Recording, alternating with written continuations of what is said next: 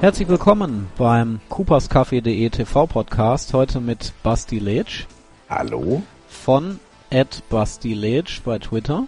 Genau, dort findet man nicht ganz kurz und knapp, ganz einfach. At Basti Letsch. Und Glenn Riedmeier. Hallo. Von deinem Twitter-Account. At Glenn-Ried. Aber da passiert nicht viel. Okay. Aber schaut mal drauf. Ja, die 30 Minuten laufen. Es ist viel passiert in dieser Medienwoche. Ähm, unter anderem gab es ein großes Problem bei Sat1 bei der großen Serie Utopia. Äh, und zwar ähm, ja sind da einige Sachen aufgeflogen ähm, in puncto ist das Format inszeniert, ist es gestellt oder ist es ähm, noch echt? Die Produktionsfirmen wollten, da nicht, äh, wollten sich da nicht zu äußern. Und ja, für mich ist das schon so ein bisschen symptomatisch für die Lage von Sat 1. Vielleicht gehen wir erstmal darauf ein, was ist denn da genau passiert, Glenn? Wie ähm, ging das da vonstatten bei Utopia? Ja, also es ist äh, schon für Sat 1 eine Katastrophe, was da passiert ist. Ähm, das ist am Sonntag passiert. Erstens sind da mal ein paar Bewohner verschwunden für eine bestimmte Zeit und niemand wusste warum. Und noch viel schlimmer war dann, dass äh, später rausgekommen ist, äh, dass die von den Machern der Sendung rausgenommen wurden und instruiert wurden mit ähm, Handlungen, die sie durchführen wollten. Und das kam dadurch raus, dass nachts äh, um 2.30 Uhr ähm, unabsichtlich über den Livestream-Kanal im Internet über eine Möglichkeit, äh, die sie vergessen haben, kam dann raus, dass Utopia eben doch nicht so echt ist, wie man es glauben sollte, weil eben die Redakteure äh, auf diese schwachen Quoten reagieren wollten, dadurch, dass sie den Bewohnern äh, Vorgaben machen, was als nächstes passieren soll. Und das ist jetzt eben rausgekommen. Riesenskandal, weil sie ja vorher immer gesagt haben, nee, bei uns ist das ist die echteste Form der Reality Show überhaupt. Und ja, jetzt ist eben die große Kacke am Dampfen. Ja, wie haben die Produktionsfirma, wie hat Sat 1 darauf reagiert? Also da gab es ja. ja auch Stellungnahmen. Ja, das hat ziemlich lang gedauert, bis sie überhaupt mal reagiert haben. Es äh, verlief der Montag, war das. Da ging es bis in den späten Nachmittag, bis da überhaupt mal ein Statement gekommen ist. Und dann war das eher so ein liebloses, äh, ja, wir werden das mal untersuchen und äh, äh es handelt sich vermutlich so um einen menschlichen Fehler und äh, ah, ah, ah. Was? Also ja. ich Ja, was? Ich wollte nur sagen, ich, ich würde ja McRib darauf ver verwetten, dass Jan Böhmermann damit was zu tun hat. Ich persönlich glaube da wirklich an an einen Publicity-Stunt. Ich glaube, dass man einfach ganz grob versucht hat, da ganz, ganz mit ganz einfachen Mitteln die Quoten noch nach oben zu ziehen. Und ähm, ich, als ich das gesehen habe, und dachte ich nur, na, das ist jetzt klar, dass das passiert. Da ist äh, Talpa äh, am, am Brennen und es ist ganz klar, dass man da einfach nur versucht, mhm. da nochmal für Furore zu sorgen und deshalb äh, äh, hat man da äh, einfach äh, das so inszeniert und so und ich muss sagen, ich hätte für die Hälfte besser gemacht. Ähm, wenn du, wenn ja, man sich das Ganze heute ein bisschen komisch, ist, so ein bisschen ja? heller irgendwie. Ich liegt vielleicht vielleicht an meinem iPad, weiß ich nicht. Ja. Ähm, du hast gerade schon äh, ja geschildert, was da ablief. Ähm, ist jetzt vielleicht Talpa am Brennen? Macht man das vielleicht einfach nur, um die Quote nach oben zu ziehen? Ja, selbstverständlich. Hm. Das glaube ich eher nicht, weil die ähm, würden sicher nicht freiwillig diesen Ärger abbekommen, den sie jetzt haben. Es war in aller Munde und es ist eine gute Publicity gewesen und äh, Publicity ist immer gut. Sagt, ja. hat doch schon Warhol gesagt. 15 Minuten Publicity sind gute 15 Minuten. Ja, um das jetzt vielleicht mal einzuordnen, wir haben natürlich dieses Problem und äh, ja, einerseits ähm, hat Talpa da natürlich versucht, äh, irgendwie Profit draus zu schlagen, andererseits ähm, ist es rausgekommen, es kommt jetzt natürlich nicht gut an bei der Anhängerschaft einerseits, aber auch beim generellen Publikum andererseits. Ist das vielleicht symptomatisch für die Lage von Sat1, für den Sender einfach, der ja so viel Zuschauer verloren hat in den letzten Jahren, bei 9% rumdümpelt irgendwie und äh, eigentlich versucht hat mit Utopia äh, den großen neuen Hit zu landen am Vorabend. Glenn. Ja, es ist natürlich wieder ein kleiner oder ein großer Stein im großen Flophaufen von Sat 1. Ein Sender, der überhaupt kein Profil mehr hat und äh, keine Vorzeigeformate, geschweige denn Sendergesichter mehr hat. Ähm, das einzige, wo sie noch wirklich äh, Erfolg haben, ist, wenn was mit Pro7 zusammen gemacht wird, wie The Voice. Aber ansonsten ist ja nicht mehr viel übrig und da war es, findet für Sat 1 natürlich wichtig, dass Utopia jetzt ein Erfolg wird, um damit sie überhaupt wieder ins Gespräch kommen. Aber da es jetzt auch wieder gefloppt ist, ja, sieht die Zukunft nicht sehr rosig aus für den Bällchensender. Also ich verstehe nicht, warum man beispielsweise nicht Utopia äh, moderieren lässt von Leuten. Ne? Ich meine, man hat doch einen Olli Pocher oder eine Cindy oder äh, einen Tore Schölermann. Äh, alles gute Leute. Und ich frage mich halt, äh, warum man die dann beispielsweise nicht da einsetzt dafür. Ja, stattdessen ist das äh, äh, passiert da nicht viel. Also ich meine ganz ehrlich, wenn ich Content will, muss ich Content generieren. So einfach ist es, ja. Mhm. Und ich mache den Leuten dort keine äh, kein, äh, kein Vorwurf. Ja, ich verstehe nicht, warum man einen Harald Schmidt nicht halten wollte. Ich verstehe nicht, warum man Jörg Pilawa nicht zurückgekommen ist. Man bei Sat 1 ist waren ja die großen Leute da. Also warum? Ich meine, es klingt jetzt äh, vielleicht vielleicht für den einen oder anderen ein bisschen komisch, aber warum lässt man beispielsweise nicht Utopia von Jan Bimmermann moderieren? Ja, hm. könnte man doch machen. Ja, ja Olli Pocher. Olli Pocher finde ich. Ja, pff, ja Also sicher. ich finde, Olli ich mein, Pocher sollte bei Sat 1 ein Nachmittagsmagazin bekommen um 16 Uhr. Ja, aber warum nicht einfach Jan Böhmermann nehmen? Ich meine, okay, das mag vielleicht für den einen oder anderen jetzt sehr radikal klingen, das gebe ich zu. Ja, äh, aber aber warum nicht? Ich glaube, dass, dass das hm. könnte der machen und dann wären die Leute eigentlich äh, ganz mit dabei und so. Ja, also man muss sich halt auch wohlfühlen in so einem Format. Ja. Ne? Ich glaube auch, ähm, man könnte doch dann auch in dem Zusammenhang das Glücksrad zurückbringen. Ah ja, genau. Also stimmt. ich glaube, der ja. Audience Flow erst Utopia und dann Glücksrad. Ich würde ja. vorher noch vielleicht Sabrina total verhext zeigen. Ich meine, das ist auch eine Serie, die lief so lange nicht mehr und dann kann man das doch auch einfach wieder machen. Also mag jetzt vielleicht für den einen oder anderen ein bisschen komisch klingen und so, ja, aber aber so prinzipiell äh, kann man das ja machen, oder? Ja, also jetzt haben wir analys äh, intensiv ja analysiert, was falsch gelaufen ist bei Newtopia. Wir haben die Lage von Sat 1 analysiert. Jetzt frage ich nochmal, wie macht man es in Zukunft besser? Also was kann der Vorabend jetzt bringen? Wie kann Sat 1 den Vorabend ähm, wieder aufpeppen? Sollte man da vielleicht das Glücksrad bringen? Ich würde die ganzen Die Klassiker wieder, wieder rausholen? Ja, die ganzen, ne? Würde ich auch sagen. Ja. So, so einen kompletten Block, dass das auch, ja, dann funktioniert wieder. Äh, also, Jörg Träger hat ja auch nichts zu tun. Nee, genau. Ich meine, gibt's noch K11-Fans da draußen? Ich hm. weiß es hm. jetzt nicht, aber also vielleicht. Also ganz ehrlich, K11, sie haben's über Jahre hinweg gezeigt und äh, jetzt läuft der seit 1 Form auch nicht viel besser. Ne? Ja, eben, ne? genau. Und man, da macht man es für die Hälfte, finde ich. Also ja. bei K11, das ist deutlich günstiger als, äh, als ähm, Utopia und deswegen. Also ich finde, da, da muss halt eins einfach auch nochmal Risiko gehen. Ja, würde ich ja. auch sagen. Ich meine, äh, ne, man muss auch einfach ein bisschen Refer Relevanz wieder zurückbekommen. Ne? Ja. Es ist halt. Okay, ähm, Glenn, vielleicht kannst du das nochmal kurz zusammenfassen, so im Fazit. Ja, ähm, also wir haben heute als Thema äh, die Lage von Sat 1 ähm, und haben uns da als Aufhänger jetzt den Skandal um Nutopia vorgenommen weil da ist was passiert. Sat 1 ähm, äh, muss jetzt mit dem Skandal umgehen, dass da aufgeflogen ist, dass da doch nicht so alles echt ist. Und, naja, naja.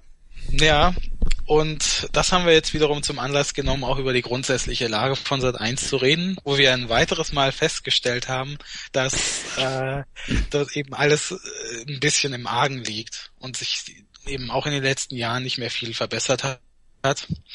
Ähm, unser Tipp war, äh, zurückberufen auf die Klassiker. Glücksrad war hier unser Tipp. Und mhm. ähm, auch gerne andere Klassiker. Ähm, warum nicht K11 zurückbringen? Ja, also ich finde, das sind äh, da muss halt eins nochmal wirklich was tun. Sie müssen jetzt investieren. Sie dürfen nicht äh, kein, kein Geld liegen lassen. Sie müssen jetzt wirklich investieren, sonst ist es demnächst vorbei.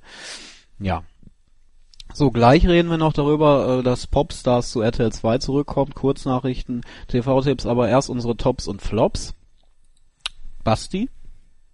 Ja, also mein Top ist ganz klar, dass das ZDF sich dazu entschlossen hat, ähm, in, in einer äh, Sommerpause von der Heute-Show, die ja so, ja, das ist ein, das Flaggschiff ähm, das ZDF ja ist, ne, ähm, dass in der Sommerpause da eben äh, die, die äh, deutschen Sitcoms laufen. Das ist in dem Fall Eiche, Eichenwald, äh, MDB und Ellerbach. Äh, Eichwald.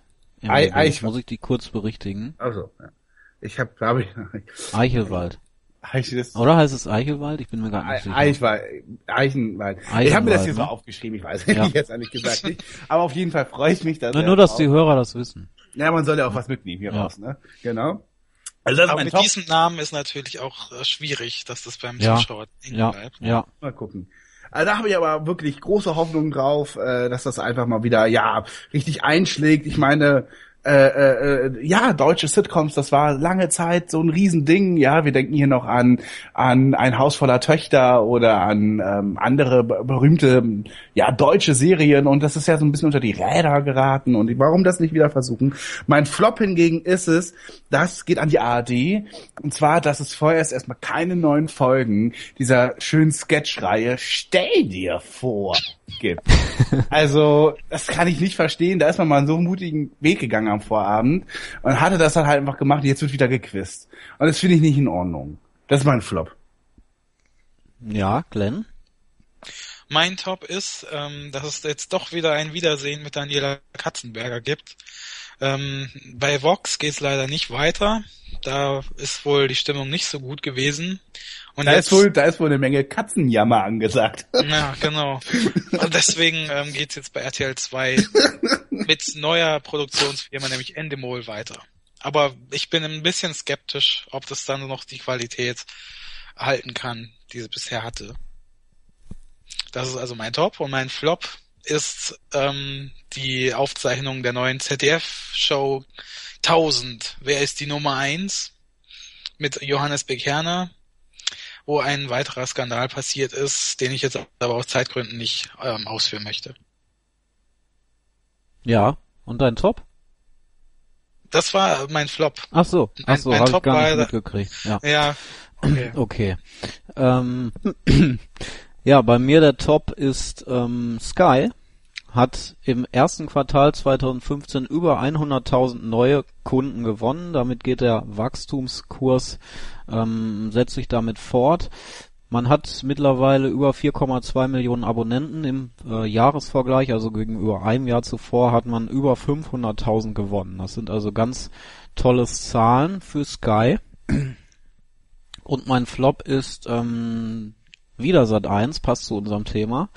Und zwar Navy CIS New Orleans, das ähm, ja in der Primetime läuft am Sonntagabend, ähm, aber schon äh, deutlich eingebrochen ist gegenüber der äh, Anfangsreichweite, die lag bei 2,86 Millionen.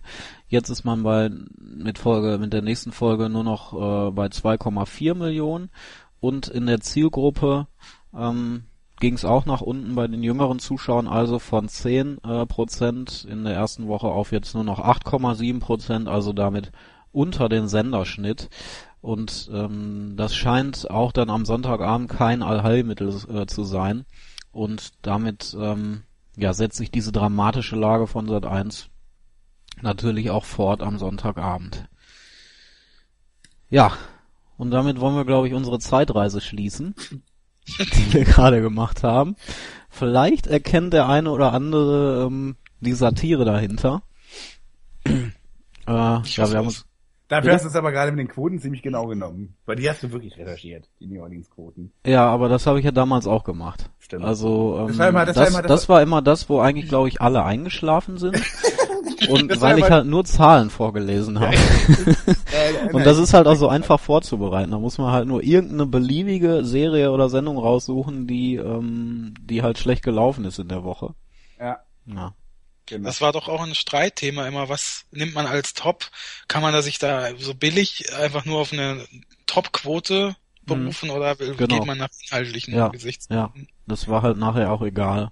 Bei uns dann. Also mein Flop war eigentlich zu 50 Prozent, nee, zu 70 Prozent immer irgendwas mit Markus Lanz, weil irgendwie einer wieder was gesagt hat und Mhm. irgendein alter Mann im Publikum schlecht reagiert hat oder so. Ja.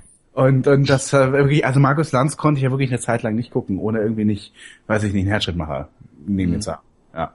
Also um das nur noch mal kurz zu erklären, vielleicht für die Hörer, die ähm, noch nicht so lange dabei sind bei uns oder uns neu hören, wir haben gerade im Prinzip uns selber gespielt, wie wir einen alten Quotenmeter.de TV-Podcast aufnehmen, äh, weil wir ja jahrelang das äh, bei Quotenmeter gemacht haben und eben in diesem Stil.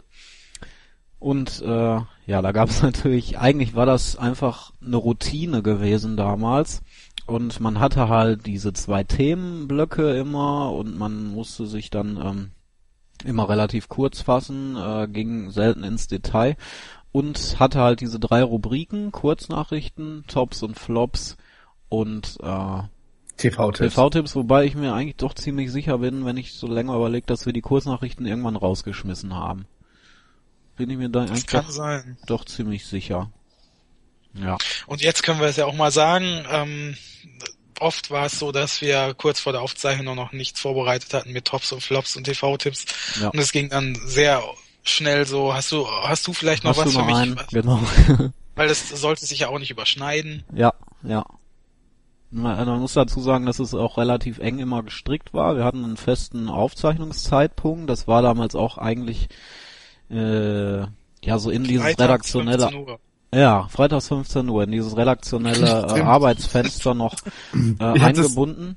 Die ersten Podcasts habe ich noch im, im Büro äh, bei meiner auf meiner Arbeit äh, aufgenommen.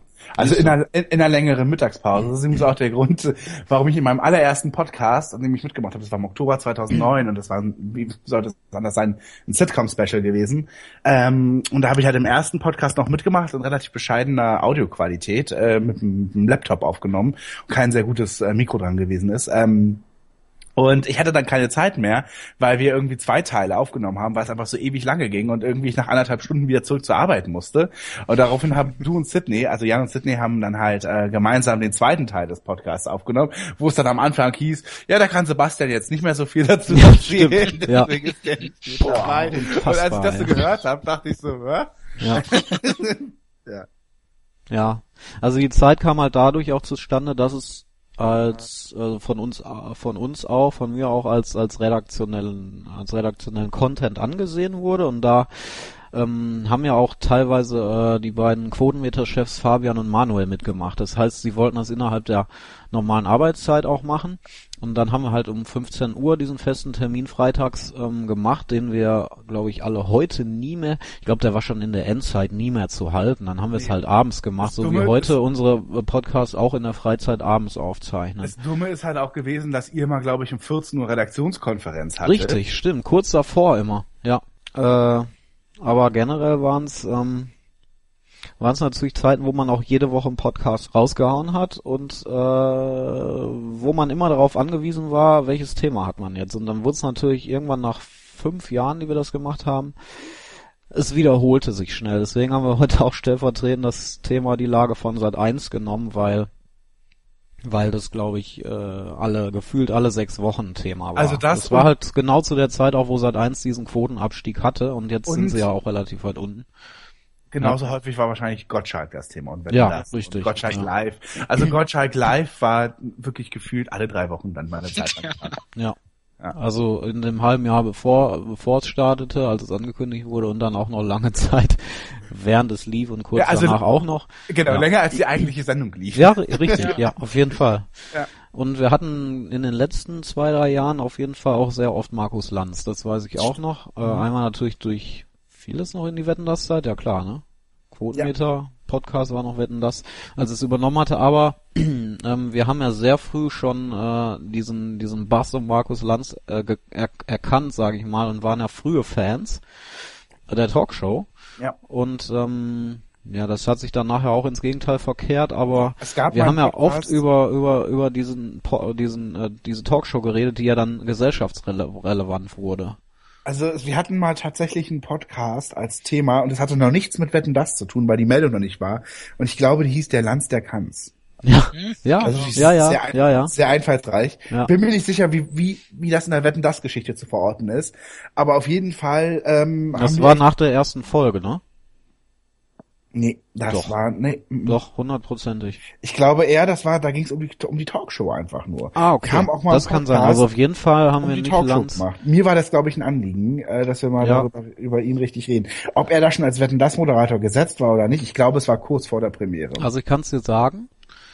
Ähm, wir möchten. Ah, es war am 4.10.2012, also kurz, muss kurz vor dem Start gewesen sein. Genau, weil ich nämlich seine Premiere gar nicht so gelungen fand. Ja. Also da hätte ich nicht so Nee, es war auch kurz vor dem Start, nicht kurz nach Genau. dem Start. Deswegen hätte ich da auch nicht so mich so lobend geäußert, glaube ich, weil ich Ja. nach der ersten Wetten das ein bisschen verhaltener war. ja, und hatte ja, andererseits war die erste noch die beste, die wollte ich er gerade sagen, hat ja nicht gewusst, dass wir uns auf dem Höhepunkt seines, Ja. seines Moderatoren, moderatorischen Schaffens Ja, das war, das war übrigens ein doppelter, also die, die zweite, also die Ausgabe in der folgenden Woche war dann eben über das neue Wetten, das eben mit ihm. Stimmt. Mensch, wenn es damals schon einen Glennpunkt gegeben hätte, oder? Ja, Ja, mir ist übrigens auch aufgefallen jetzt bezüglich Markus Lanz der Talkshow, dass ich die jetzt seit Monaten wirklich nie mehr gesehen habe. Ich schaue mir immer, die- immer die Gästeliste an und irgendwie haben die wohl was geändert bei der Gästeauswahl, weil es ist, es war früher immer mindestens eine Person dabei, die mich interessiert hat und jetzt Ja. Kann ich, ist das äh, kann ich sehr komisch. bestätigen. Allerdings war letzte Mal äh, jemand von Milli Vanilli zu Gast. Ja. Also der immerhin ein bisschen in diese Eurodance-Richtung geht. Und auch heute wieder nur, äh, also heute ist Oliver Pocher da, allerdings nur mit anderen Fußballgästen, weil sie wieder nach der Champions League senden. ja, das es- machen sie ja seit Jahren, Genau. ne? Und das ist für mich aber in letzter Zeit habe ich auch durch irgendwie die Ahnung, also ZDF hat ja die Champions League noch gar nicht so lange. Und Ja. dadurch, dass man die Champions League jetzt wieder hat, nimmt das noch zu. Also es ist halt nicht nur jetzt, ich habe keine Ahnung von Fußballrechten, aber es ist jetzt, früher war es ja immer nur nach dem DFB-Pokal oder nach, ähm, Ja. Nach äh, äh, äh, meinetwegen Weltmeisterschaft spielen oder EM spielen. Und jetzt kommt ja noch die Champions League hinzu. Deswegen habe ich immer das Gefühl, ist die Anzahl der fußballbezogenen ähm, Abende bei Lanz noch ex Ja, ja, auf jeden. Fall. Ja. Und es nervt mich halt total. Und was, was ich aber wirklich auffallend finde, ist, dass äh, mittlerweile findet man nicht mehr die RTL-Prominenz bei Lanz. Früher hast du da echt alles gefunden, von Bauersucht Frau über Bachelor bis eben die Dschungelcamper. Mhm. Das ist jetzt total zurückgefahren worden. Also ganz ehrlich, unabhängig da von unserem persönlichen Interesse, ich glaube, irgendwann doppelt sich doppeln sich die Themen bei dem auch extrem und du weißt einfach, er ist total vorhersagbar. Also du weißt genau, wie er reagiert. Du weißt genau, wenn er mal so irgendwie so blöd ausflippt, dann äh, ist das aber nicht wirklich äh, irgendwie relevant, sondern das macht er nur bei Leuten, äh, ja, die eh nicht wichtig sind. Und dann hat er jedes Mal Dschungelcamp äh, featured er ganz stark, haut da jedes Mal die Leute zusammen, ähm, fragt immer irgendwelche Leute, ja, wie hältst du es mit dem Geld und so. Also zu der Zeit, wo ich es noch geguckt habe, und irgend- ich kann es für heute nicht sagen, aber da hat er mich dann irgendwann einfach verloren und deswegen gucke ich es seit Ja. einem halben Jahr mindestens auch nicht mehr. Ja, kann ich auch so sagen. Bei mir war es, glaube ich, vor ungefähr einem Jahr mit der Wagenknecht-Geschichte. Mhm. Die fand ich einfach total, hat mich total angekotzt. Äh, Markus Lanz ist doch irgendwie auch so raus aus äh, Kritiken. Also niemand Ja. befasst sich mehr mit Ja. Lanz. Ich glaube, Ja. das ist ihm auch ganz recht, dass er sich Ja. da jetzt äh, Ja, die Kuh ist mit- durchs mit- Dorf mit- getrieben sozusagen, Ja. nach Wetten das und ja. er bezieht sich jetzt so auf seine Talkshow zurück und möglichst nicht ohne zu provozieren. Ja. Mhm. Gut, aber erinnert, kommen wir mal zurück zum Podcast. zum Podcast-Thema. Ähm, erinnert ihr euch denn noch an das allererste Thema, das es beim, beim Quotenmeter.de TV-Podcast gab? Äh, eure ersten Themen oder generell das allererste Thema, was ich Das, gehabt also habe? dein allererstes Thema. Und das war auch die erste Ja, Aufgabe. das weiß ich noch. Ähm, das war äh, die Ankündigung, dass Harpe Kerkeling ähm, eine Geschichtsdoku im ZDF machen wird. mhm. Mhm. Ja. Und ähm, der erste Podcast, der war im Dezember 2008. Da haben wir angefangen. Und äh, das Stammteam an, am Anfang waren ja Alex und ich. Also Alexander Krei von der heute bei DWDL arbeitet und ich. Und äh, ja, wir hatten damals schon zwei Themen, das zweite weiß ich aber nicht mehr. Ich weiß nur noch das erste. Äh, Im Habe Kerkling, es war auch irgendwie so ein Kreis, der sich später schloss, weil ich meine, die letzte Ausgabe hätte auch irgendwie mit Habe Kerkeling zu tun gehabt oder irgendwas war da auf jeden Fall. Meine letzte Ausgabe. Ich, ich weiß es nicht mehr genau. Keine Ahnung. Deine Aber irgendwas letzte- war da. Ich weiß, die letzte letzte Al- war mit Neo Magazin, ja, ja. Nee, unsere letzte Ausgabe war doch, ähm, dachte ich, ein Jump the Shark. Also wann Ach, haben, generell die letzte bei Quotenmetern. Ich meine mal meine Ach letzte, so. wo ich moderiert habe. Ach so. Das war ein Jahr vorher. ja. Das okay. war, glaube ich, ein Neo Magazin. Mhm. Irgendwie hatten die beiden miteinander zu tun, die erste und die letzte. Ich weiß nicht mehr wie. Ja, was waren eure ersten Themen? Ich bin mir echt nicht mehr sicher. Es, vielleicht war es Big Brother, würde gut passen, aber es muss, es kann auch was anderes gewesen sein. Ich weiß nur noch, dass du mich ähm, beim ersten Podcast noch als Glenn aus dem Codemeter Forum vorgestellt Ah. hast. Ja. Ja, das ist halt äh, spannend immer ähm, zu, zu fragen, weil ich das teilweise selber nicht mehr weiß, Ja. wie wir uns zusammengefunden haben. Also, Also ich habe äh, dir, ich habe es gehört halt und äh, den Podcast ab und zu, wenn das Thema interessant war und habe dir dann damals eine E-Mail geschickt. Äh, äh, macht mal was über Sitcoms und ladet mich mal bitte dazu ein. hm. Ja, es wäre geil, wenn man die Mail heute noch hätte, aber ich lösche ja alle Mails nach einem Jahr. ich habe die noch. Guck mal. Vielleicht findest du ja was Interessantes, vielleicht ist das sehr interessant. Aber ähm, Ich weiß Das auch heißt- noch, dass ich ziemlich zeitgleich mit Sydney angefangen habe. Ja. Da hast du, du hast uns mal, glaube ich, zu zweit eingeladen, so als die Neuzugänge. ah, okay. Mhm. Und wann war das? 2009 dann, ne? Mitte oder was? Muss so um die Zeit gewesen sein. Ja. Ja. Ja. Ja, genau. Sydney kam dann, also Sydney kannte ich als einzigen eigentlich vorher schon, vor äh, meiner äh, Redaktionszeit bei Quotenmeter, den kannte ich aus einem äh, Forum, äh, wie soll es anders sein, über Disney äh, Filme. Mhm. Und da kannte ich ihn, glaube ich, schon, also ja, paar Jahre vorher auf jeden Fall. ja, und ähm, ich, da weiß ich auf jeden Fall, dass ich ihn gefragt hatte. Wahrscheinlich auch zu einem Disney-Thema oder so, weil wir da gemeinsame Interessen hatten und äh, ja, so lief das dann. Und dann hat man ja auch irgendwann sich so, also hatte man irgendwann war man ja so ein eingeschweißtes Team, wie heute auch. Und äh, ja, hat versucht, da jede Woche was hinzukriegen. Es war der 21.09.2009. Hallo Irs, habt ihr eventuell Lust, mal ein Podcast-Special zum Thema Sitcoms zu machen? Da könnte man beispielsweise über die erfolgreichsten Sitcoms aller Zeiten reden, welche haben TV-Geschichte geschrieben, was sind wahre Perlen und wie sieht die Sitcom-Situation momentan aus? Ich persönlich, ach so, ne, das lese ich nicht vor. also, ähm, Was, was ist denn da? Ich persönlich. Ach, das ist unangenehm. Also, nein, es ist ja gar nicht unangenehm, aber ich bin ehrlich gesagt ganz baff, dass ich dir das geschrieben habe. Wahrscheinlich wollte ich dich nur einlullen. Ich persönlich habe vor, ein Buch übers Thema zu schreiben. habe mich Ja. selbst viel mit Sitcom-Theorie beschäftigt und würde mich hiermit quasi gleich als Ah, Außenstehenden. Das, ja, ich glaube, der Podcast hatte auch so versucht, so professionell zu wirken. Also, ja, Wir haben es ja auch seriös auf, also wir haben es ja sehr stark auf seriös gemacht am Anfang. Ja, ist ja so, ja. muss man ja so sagen. Ähm, das Also- weiß, glaube ich, heute aber kein Hörer mehr, außer die ganz, ganz treuen, ähm, weil die auch nämlich nicht mehr online sind, diese Podcasts. Also ich weiß nur, ich habe mich total verhaspelt und äh, auch den Faden verloren zwischendurch. Ja. Beim allerersten, aber es waren noch die ersten zehn Minuten. Ich meine, da war ich auch noch aufgeregt. Das muss man sich auch Ja, klar. Ja, ja, ja, Ja. das ist ja normal. Ja. Ja, also, ähm, ich hatte dann auch irgendwann einen anderen Ansatz versucht. Also wir hatten äh, eben diese seriöse Schiene, die dann aber, wie gesagt, sich irgendwann einfach wiederholte, auch thematisch. Das Fernsehgeschäft ist nun mal auch eins, wenn man da tagesaktuell arbeitet, das, das sich schnell wiederholt und man kann eben auch oft nicht so viele Themen besprechen, die man äh, gerne intensiver besprochen will, äh, besprechen will, weil es eben sehr viel Einarbeitungszeit erfordert und Vorbereitungszeit und die hatten wir damals weniger, das muss man ganz ehrlich so sagen und ähm, dafür hatten wir eben aber die Specials, die dann auch länger gingen, also unsere normalen Podcasts gingen ja eben äh, ja, in den ersten Jahren zumindest eine halbe Stunde bis 45 Minuten.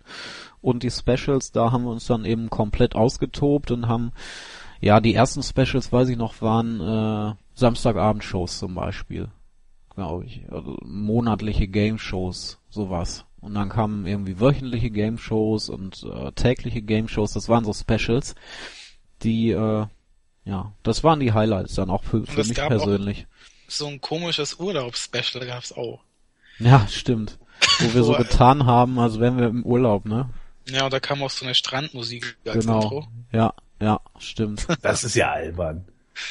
das weiß ich noch. Da hat Fabian gesagt, ja, ich habe hier vom, vom so einem Brauhaus, äh, habe ich so eine Musik auf einer Internetseite, hol die mal. Und äh, dann habe ich die Musik genommen und es war aber eine schöne Ausgabe. Ganz gut. Ja. Aber inhaltlich hatten wir da auch irgendwas Sommer, Sommerliches? Gab's, Entschuldigung, ich hab, Ja. Weiß Ich weiß nicht, was es Ja. da ging. Aber generell hatten wir ja diese, diese ähm, zyklischen äh, Sachen. Also wir hatten immer im, im Februar Oscars, meistens zwei Ausgaben. Wir hatten im, im Mai immer ESC, wir hatten immer eine Sommerausgabe, wir hatten ja, wir hatten immer ein Weihnachtsspecial bis Halloween. zuletzt und Halloween natürlich. Also es Ja. war schon so zyklisch und äh, wir haben immer immer in- mit so so ja, wir haben schon auch generell sehr stark mit äh, Routine gearbeitet und so Ist ja wiederkehrende eigentlich Sachen. auch wiederum professionell gewesen. Ja, ja, ja, das machen ja Fernsehserien genauso. Ähm, Gab's nicht mal eine Ausgabe, ich erinnere mich da als Hörer, wo irgendjemand aus dem Internetcafé in den USA oder so gerade Jo, stimmt. hat? Ja. Das war, Wo dann irgendwie auch eine Feuerwehr hinten vorbeigefahren ist. ja, genau. Ja, das war, den hatten wir so als Korrespondent. Ich glaube, der hat sogar nicht in den USA, sondern in Kanada gelebt. Und äh, der hat ganz akribischer Arbeiter, ich weiß den Namen leider nicht mehr, aber ganz akribisch gearbeitet für Quotenmeter, immer so so so Reviews wirklich geschrieben, ähm, die sehr äh, sehr stark waren, weil er es halt ein unglaubliches Serienwissen hatte, der Typ. Ja, und mit dem hatte ich ähm, so US-Podcasts. Stimmt, Upfronts hatten wir nämlich auch immer im Mai. Der Mai war eigentlich immer verplant. Stimmt, schon. ja. Ja, Upfronts Podcast und auch äh, meistens Herbststarts der Genau. US-Serien. Das Machen wir ja auch immer noch. Ja, ja, genau. Ähm, ja, mit dem hatte ich, also er hatte dann immer in einem Starbucks, glaube ich, gesessen. Und bei ihm alle- war's, das Geile war, wir haben das ja um 15 Uhr gemacht, beziehungsweise irgendwie teilweise auch schon um 14 Uhr und bei ihm musste man dann zurückrechnen und bei ihm war es so 6 Uhr morgens irgendwie. Also das war wirklich krass, der ist da extra für aufgestanden und hat sich da in so ein Café gesetzt. Aber ist dann auch nicht verwunderlich, warum das nur ein oder zweimal passiert ist, diese, diese Sendung. Ja. Ich weiß nicht, wie oft das war, keine Ahnung. Ja. Und erinnerst du dich noch daran, dass wir auch mal eine Frau für dich gesucht haben? Hm, Meinst du Corina oder was? Äh, Wir hatten mal irgendwie die Aktion, wir suchen eine Frau für den Podcast. Ah, stimmt. Ja, ja, da Ja. hast du, glaube ich, sogar wirklich aufgerufen dazu, dass sie Stimmt. welche melden sollen. Ja. ja. Ja, und dann kam ja, also bevor die verehrte Kollegin Antje dazu gestoßen ist, kam ja KL-Fan. Ey, das ist wirklich das dunkelste Kapitel aller Zeiten. Da darf man eigentlich nicht mehr drüber reden, weil die Folgen sind nicht mehr online und das ist auch gut so. Äh, weil, boah, ey, das ist, das kann man gar nicht in Worte fassen, wie schlecht das war. Also, Also es war ein KL-Fan da von der Homepage und wir Ja. grüßen auch an der Stelle diese Frau sehr herzlich, falls sie das jetzt irgendwie... Kann ja auch sein, dass sie ein Riesenfan von uns noch ist. ähm, es geht ja auch nicht um sie, also es geht um den Ansatz, den wir da gewählt haben. Prinzipiell ist es natürlich schon sehr lustig, in einem, in einem, in einem, in einem Quotenmeter, einem Branchenpodcast irgendwie einen riesen KL-Fan zu haben, der dann alle mögen jetzt bitte sich an Petition beteiligen, Ja, damit es mit KL wir hatten sie auch mehrmals da. Also ich weiß nicht, warum das auch damals so ein Thema war. Das war wahrscheinlich irgendwie auch redaktionell äh, stark betreut und äh, ich hatte dann mehrmals dieses K11-Thema. Vielleicht hatte ich auch einfach Gästemangel, ich weiß es nicht mehr. Aber jedenfalls. Das gab's übrigens auch. Ich erinnere mich Ja. auch an so manche Mail. Okay, uns sind zwei Leute abgesprungen. Ja, Basti, ja, ja, ja, morgen irgendwie mit dazukommen oder so. Ja. Weil ich weiß, dass wir beide auch schon mal einen zweiten Podcast hatten ja, und da irgendwie auch versucht haben, das so ein bisschen irgendwie so mit aus den Fingern zu saugen und, und irgendwie das, damit es ein bisschen läuft halt einfach. ja, ja, genau. Also ein, an einen Podcast erinnere ich mich, das war der äh, Help. RTL Help Formate Podcast, also als es so um Christian Rach und Saalfrank und und äh, wie hieß er nochmal? Wie heißt denn noch? Zwegert. und Zwegert. So. Genau, Mhm. das hatten wir dann als Thema mal extra gehabt. Auch so völlig gaga, dass es das mal gab, ne? Bei Ja, Also ist generell so, kann ist natürlich ich ganz das- witzig, auch wenn man so über die letzten fünf oder sechs oder sieben Jahre redet, dass das natürlich schon auch eine Art nochmal von Fernsehgeschichte irgendwie ist, Ja, ja, Mediengeschichte. genau. Ja. Weil das war zu dem Zeitpunkt ja auf dem absoluten Höhepunkt, ähm, diese ganzen Coaching- und Help-Formate auf RTL. Ja. Und die ja auch halt alle damals ihre, ihre Coaches ja total so personalisiert hatten. Hm. Ne, wo man ganz klar wusste, man guckt jetzt nicht irgendwie raus aus den Schulden, sondern man guckt halt Zwegert. Ja. Ne? Genau.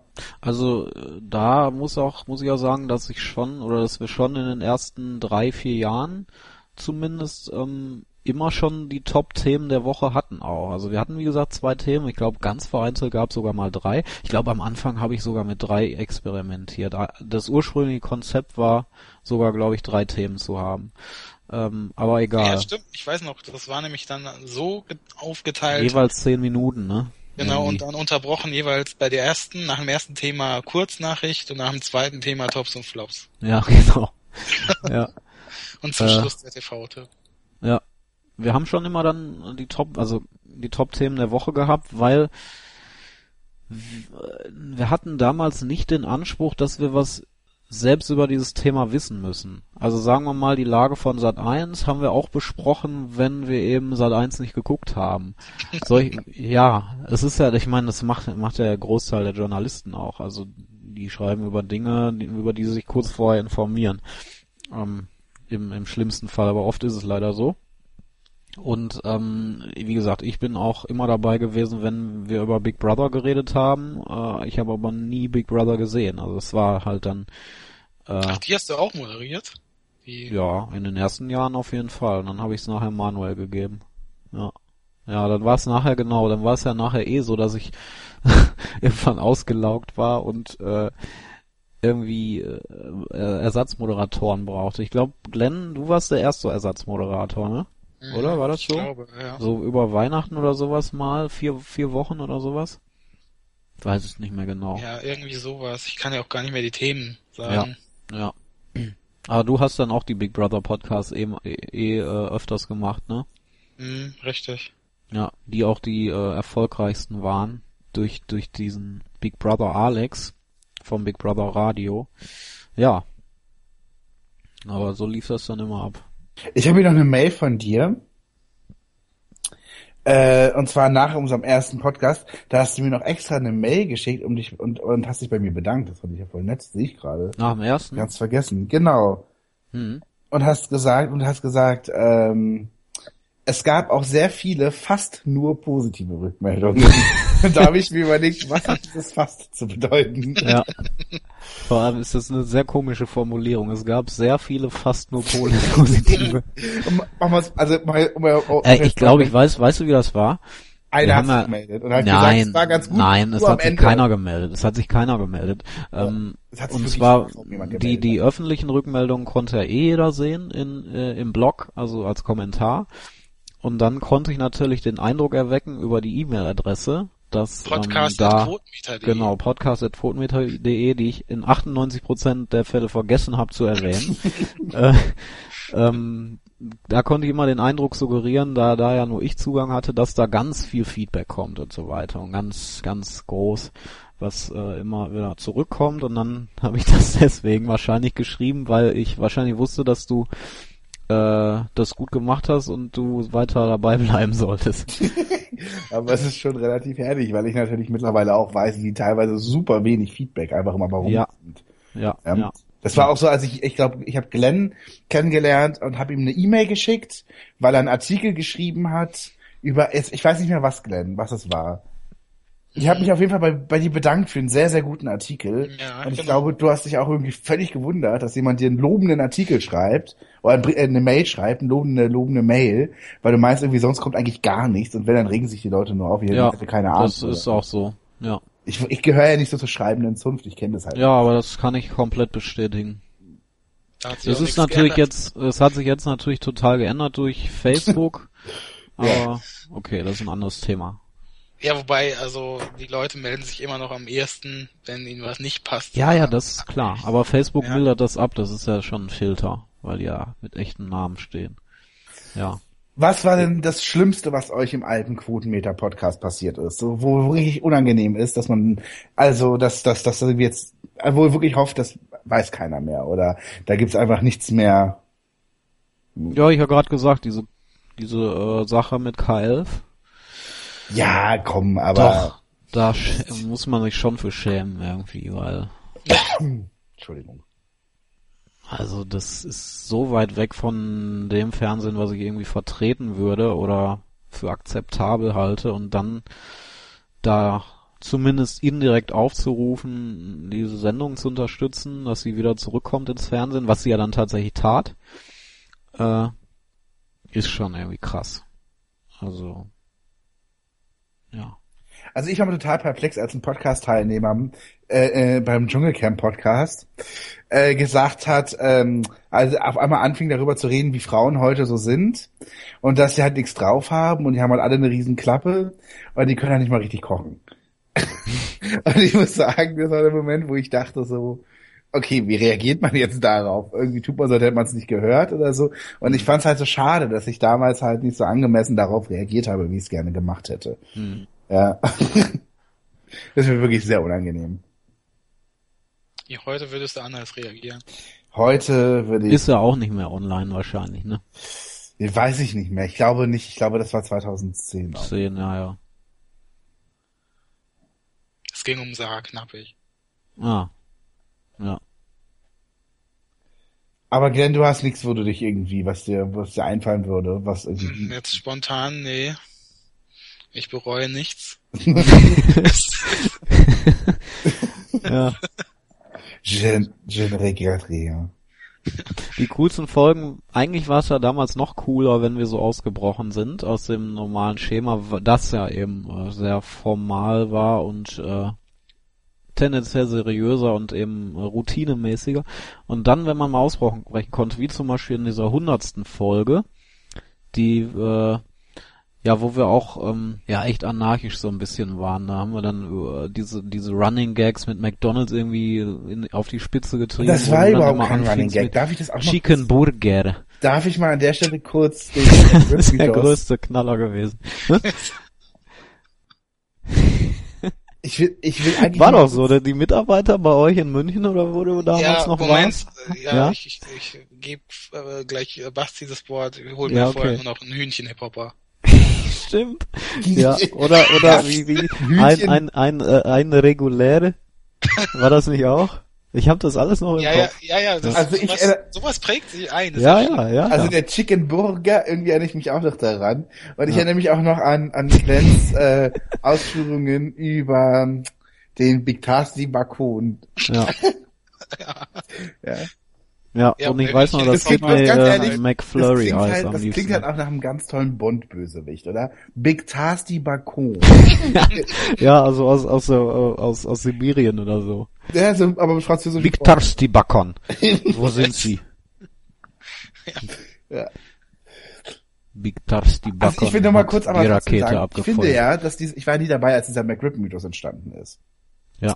Aber so richtig war doch dieser McRib-Mythos überhaupt kein Running Gag, oder? Das war doch eher so ein bemühter Ja. Running Gag. Nö. Sowas wie Chicken Burger oder Big Tasty Bakon, das sehe ich auch als Running Gag, weil da erinnert sich doch ganz, aber ich finde das Big äh, McRib, das war mal so forciert. Als Na, fand ich nicht. Also heute, ja. Ich habe am mal den Ende, man's fanden zu nur wir und die Hörer haben das nie so gesehen. Nee, nee, da, da gab's sogar Kommentare zu, das weiß ich noch. Also, das haben wir natürlich äh, forciert, so funktioniert ja auch ein Running Gag irgendwie, aber äh, wir haben es äh, zumindest lange Zeit äh, dosiert genug eingesetzt. Und es ist halt immer so gewesen. Ich glaube, es hat sich, also es ist nicht forciert äh, worden in dem Sinne, wir machen da jetzt einen Running Gag draus. Das weiß ich noch. Das war äh, Zufall, weil ich ja ähm, Gehirn wie ein Schweizer Käse hab, das wisst ihr ja, und äh, oft Sachen vergesse, die ich schon mal im Podcast gesagt habe. Und äh, damals eben so fasziniert davon war, dass der McRib nur noch in eigentlich nur noch in Deutschland erhältlich ist. Also es gibt ihn nicht in den USA oder so zu kaufen, sondern nur in Deutschland. Das musste ich hier mehrmals kundtun in einem Ja, Abstand auch von daran irgendwie hat sich nichts geändert. ja, daran hat sich nichts geändert, genau. Und äh, das, das, darauf sind wir irgendwie zufällig wirklich zu sprechen gekommen, wenn man, und dann hat sich danach natürlich ein Running Gag daraus entwickelt, den man dann immer mal wieder gebracht hat. Ja. Andere Running Gags wüsste ich tatsächlich auch gar nicht, die wir hatten. Ja, ich müsste jetzt mal kurz auf eine News-CD schauen. Vielleicht steht da noch ein anderer drauf. Aber das ist ja Ja. ein sehr junger aus Coopers Zeit. Ja, eben. Ja, Weiß ich nicht ganz. Hm. Ja. Na doch, ehrlich gesagt würden mir noch ein paar einfallen, aber die können wir jetzt nicht, also das wäre halt einfach gemein Kollegen gegenüber. Okay. Ja. Ja. Ich, ähm, ich habe nur in den ersten Podcasts, in denen ich dabei war, habe ich mir immer vorgenommen, ich muss irgendwann den Namen Bernd Stelter unterbringen. Das war wir auch. Was? Wie Ja. kam das denn? Wieso ich das denn? Hast du dir so selber so ein Ziel gesetzt? Ja, ich versuch's jetzt. Ich, ich muss diesen Namen Bert Zusammenhang Stelter umbringen. Name fallen, ja. Und ehrlich gesagt passiert das bis heute noch. Ich glaube sogar, haben wir nicht in der letzten Ausgabe wieder über, über Bernd Stelter geredet? Ja, die Ausgabe, die nie veröffentlicht wird. nee, ich, die meinte ich nicht mal. Das ist ja ein Fluch, das ist ein Bernd Fluch. Habe ich nicht das letzte Mal noch im Podcast, äh, äh, äh, den wir online, ge äh, den wir online gestellt haben, richtig, irgendwie was erwähnt, wie man hat mal Pech, man hat mal Glück, man hat mal Gandhi. Und ich, ich habe drei Haare auf der Brust, ich bin ein Bär. Ja. Hm? Ich Ja. meine, das war ein Thema. Und in dem, der nie veröffentlicht wurde, der ominöse Podcast, ging es auch um Bernd Stelter. Verrückt. Ja. Aber das haben Glenn und ich Nee, ich meinte jetzt gemacht. den gerade eigentlich. Aber meintest du den, den, den, irgendwie den, was war denn überhaupt der ominöse, der nie veröffentlicht wurde? Aus Quotenmeterzeiten noch oder was meinst Nein, wir haben mehrere, die nie veröffentlicht du? wurden. Ja, ich, ja. Das machen wir Ja, halt auch irgendwie. einen stark geschnitten. Ja, Stimmt, genau. Ja, eben, die Wo sind ja alles, veröffentlicht. alles nach dem, alles nach dem Buchmacher wird's weg. Ach, das Ding. Yo, boah. Das ist weg, genau. ja. Aber das waren ja nur so sieben Minuten.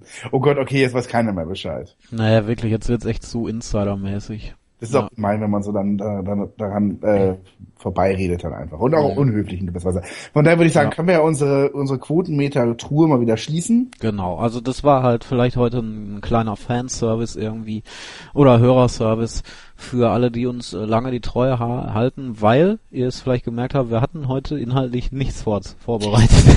Das hatten, ändert sich äh, aber ganz bald wieder. Ja, also ähm, wir wissen, dass wir schon äh, eben länger jetzt äh, auch nichts hochgeladen haben und ähm, das ja im Prinzip auch nicht nicht so schlimm ist, aber wir fühlten uns jetzt doch äh, ein bisschen äh, äh, standen wir doch in der Schuld und haben äh, überlegt, was können wir machen.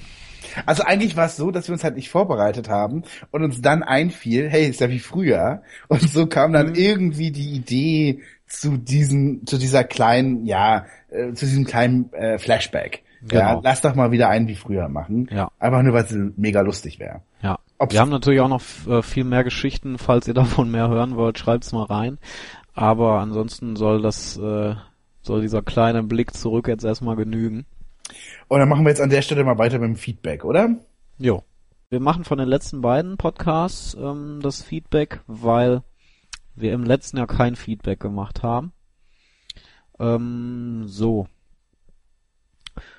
Julian merkt äh, Ice Road Truckers an. Äh, bei unserem Nickelodeon Special muss ich das wohl erwähnt haben. Äh, das wird mir wahrscheinlich ewig nachhängen jetzt, dass ich mal gesagt habe, ich habe Ice, ich habe, ich habe eine Phase gehabt, wo ich Ice Road Truckers mal ganz gern gesehen habe. Man muss mal auch dazu sagen, dass du schon, Jan, sehr häufig in dem Podcast mal irgendwann immer erwähnt hast, dass du irgendwie unter Krankheit und äh, so irgendwie Phasen hattest, wo du irgendwelche Serien exzessiv geguckt hast, oder? Nee, das war eigentlich nur eben bei, äh, wie hieß es, Harper's Island der Fall. Das habe ich aber mehrmals erwähnt. Und bei, kann und, das bei, und bei Seinfeld? Das hast du auch nochmal im Delirium geguckt, auf, in Schwarz-Weiß? Ja? Nee, das war, als ich mir den Fuß kaputt hatte und ans Bett gefesselt war. Nee, ist doch das das gleiche. war ja letztes Jahr Meine erst. Güte. Ja, und dann Ja. saß du im Rollstuhl, das war da, da war die Hitzewelle, und dann hast du nachgeguckt bei deinen Nachbarn im Garten, da hast du ganz komische Schreie gehört, und auf einmal gedacht, dein Nachbarn hat jemanden umgebracht. Was? Ja. Aber das sind, sind das bei dir immer so Phasen. Also Äh, ja, ich habe so Phasen, wo ich dann einfach so? Seinfeld gucke. Ja. Aber so. das ist eigentlich nicht mit, einer, mit einem bestimmten Ereignis verbunden. Außer jetzt hat doch jeder, wenn er krank ist, dass er dann irgendwie binge-watcht. Ist doch so. Ähm, Na, wer sich's leisten kann. Genau. Und dann haben wir äh,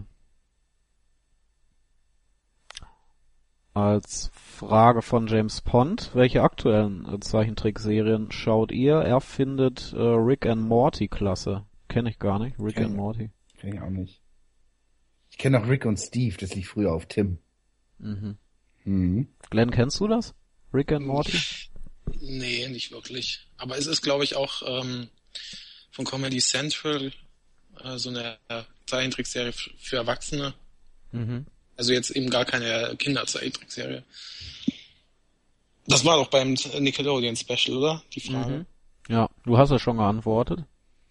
Ja, ich kann es auch hier nochmal sagen. Genau, für alle Hörer. Ja. Äh, Willkommen in Gravity Falls ist momentan meine Lieblingsserie so aus dem Hause Disney, die aber überhaupt nicht Disney-mäßig ist, sondern halt eher wie von Cartoon Network aussieht und die ist einfach extrem schnell, temporeich und halt eine hohe Gagdichte. Und mhm. was habe ich da noch genannt? Ach, Cosmo und Wanda, genau. Ja, das ist jetzt auch nicht unbedingt was extrem Neues, aber aber willkommen kann man das irgendwie empfehlen Leuten, die eben sonst keine Zeichentrickserien sehen? Oder ist es dann doch schon stark für Kinder gemacht? Oder hat das eine zweite nee, nee. Ebene eben?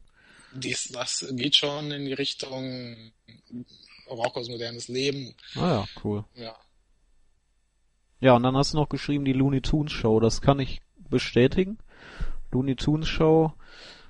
Ähm, da gab es zwei oder drei Staffeln ja in den letzten Jahren also eine neue Auflage sozusagen und die war traditionell animiert, also nicht in 3D, was mir schon mal gefallen hat und eben wirklich an, an Erwachsene ausgerichtet, ganz klar. Äh, und im, so ein bisschen im Late-Night-Stil aufgemacht, ne?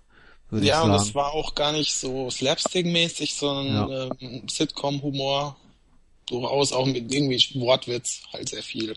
Ja. Also und das, das geht jetzt aber nicht weiter. Es sind ja halt jetzt zwei nee. Staffeln sind entstanden ja. und es kommt aber demnächst halt eine, noch wieder eine neue Looney Tunes Sendung, die dann wieder an die klassischen Cartoons angelehnt ist. Deswegen Aha. geht das nicht weiter. Ah, okay. Ja. Ansonsten ähm, hatte ich zuletzt noch Adventure Time gesehen. Mhm. Das ist äh, ja wieder so ein Erwachsenes. Ich glaube, das ist Adult Swim, wenn mich das, wenn mich da nicht ganz täusche. Ich guck mal eben nach. Ich kann da mit Adult Swim eigentlich nicht viel anfangen. Ich auch aber nicht. äh Ah ne, das war für Ja, das war für Cartoon Network. Ich glaube, das mhm. ist gar nicht Adult Swim. Ich weiß es nicht, ich kenne mich in diesem Kosmos nicht aus. Der ist ja mittlerweile riesig geworden. Äh, mit ganz vielen verschiedenen Serien, aber das hat mir ganz gut gefallen. Also ist eine völlig abgedrehte ähm, Serie in so einem Fantasy-Universum und ja, das gucke ich mir ganz gerne mal hin und wieder an. Mhm. Ansonsten Zeichentrick eher nicht im Moment bei mir. Abgesehen jetzt von so Sachen, ja, Simpsons oder so guckt man ja immer mal, wenn's läuft. So. Basti wahrscheinlich nichts. Ja, Family Guy und Simpsons. Ja, ja. Okay.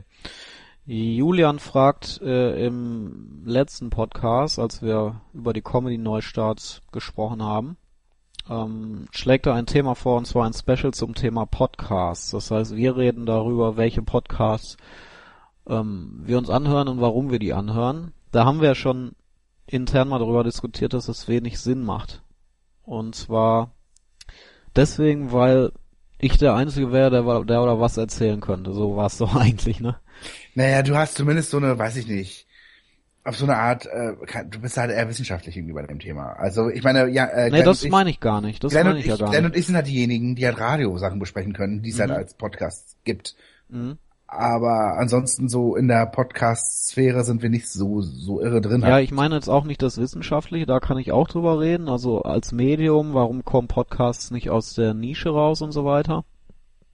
Aber ähm, ja, ihr, wenn ihr Podcasts hört oder seht, dann schaut ihr wirklich ja nur welche von öffentlich-rechtlichen, die sozusagen ja gar nicht als Podcast gelten, als Medium-Podcast. Und da habe ich auch viele. Also ich kann ja mal kurz einige nennen, die ich ganz gerne höre. Äh, einfach, wenn, wenn da weiterer Bedarf besteht, da was zu hören von, dann kann man es vielleicht mal irgendwie einbinden. Für Fernsehfans auf jeden Fall finde ich spannend TV Talk Machine von Tim Goodman, der äh, ist, glaube ich, bei der New York Times ähm, ein, ein Kritiker. Ich guck mal eben nach. Äh, vom Hollywood Reporter was genau. Und jetzt plaudert halt immer so über die aktuellen Sachen, die gerade im US-Fernsehen abgehen. Dann haben wir äh, schöne, ähm, einen schönen Podcast von Mark Maron. What the Fuck heißt der, wo er Leute interviewt. Ganz legendär ist zum Beispiel der Podcast mit Louis C.K gilt eigentlich als der beste Podcast aller, also die beste Podcast aller Folge aller Zeiten. Ja, dann ähm, höre ich hin und wieder Vrind mit Holger Klein und äh, natürlich sanft und sorgfältig. Ist aber dann auch wieder öffentlich-rechtlich natürlich. Äh, ja. Was noch ganz schön ist, was, was ich aber nicht regelmäßig höre, sind diese Retro-Podcasts aus Deutschland, Young in the 80s und 90s Rewind, die eben über verschiedene Themen in den 80ern und 90ern reden. Ja, und äh, so ein bisschen äh, kochaffin bin ich ja auch, deswegen höre ich noch ähm, eben, ja, Frind hatte ich gerade schon gesagt, Frind Kombüse. Und als es das noch gab, den Kulinari-Cast. Dann gibt's noch mehr, aber das soll erstmal ein Überblick sein. Ja. Ähm, Frank kritisiert uns dafür, dass wir Modern Family gucken. äh, berechtigte Kritik auf jeden Fall. Ähm, er kritisiert unter anderem, ich will es jetzt nicht vorlesen, weil es ein sehr langer, äh, sehr langer Text ist, aber ihr könnt es ja durchlesen auf cooperscafé.podcaster.de. Er kritisiert vor allem auch äh, die Optik und ähm, ja, dass es doch so sehr stereotyp ist.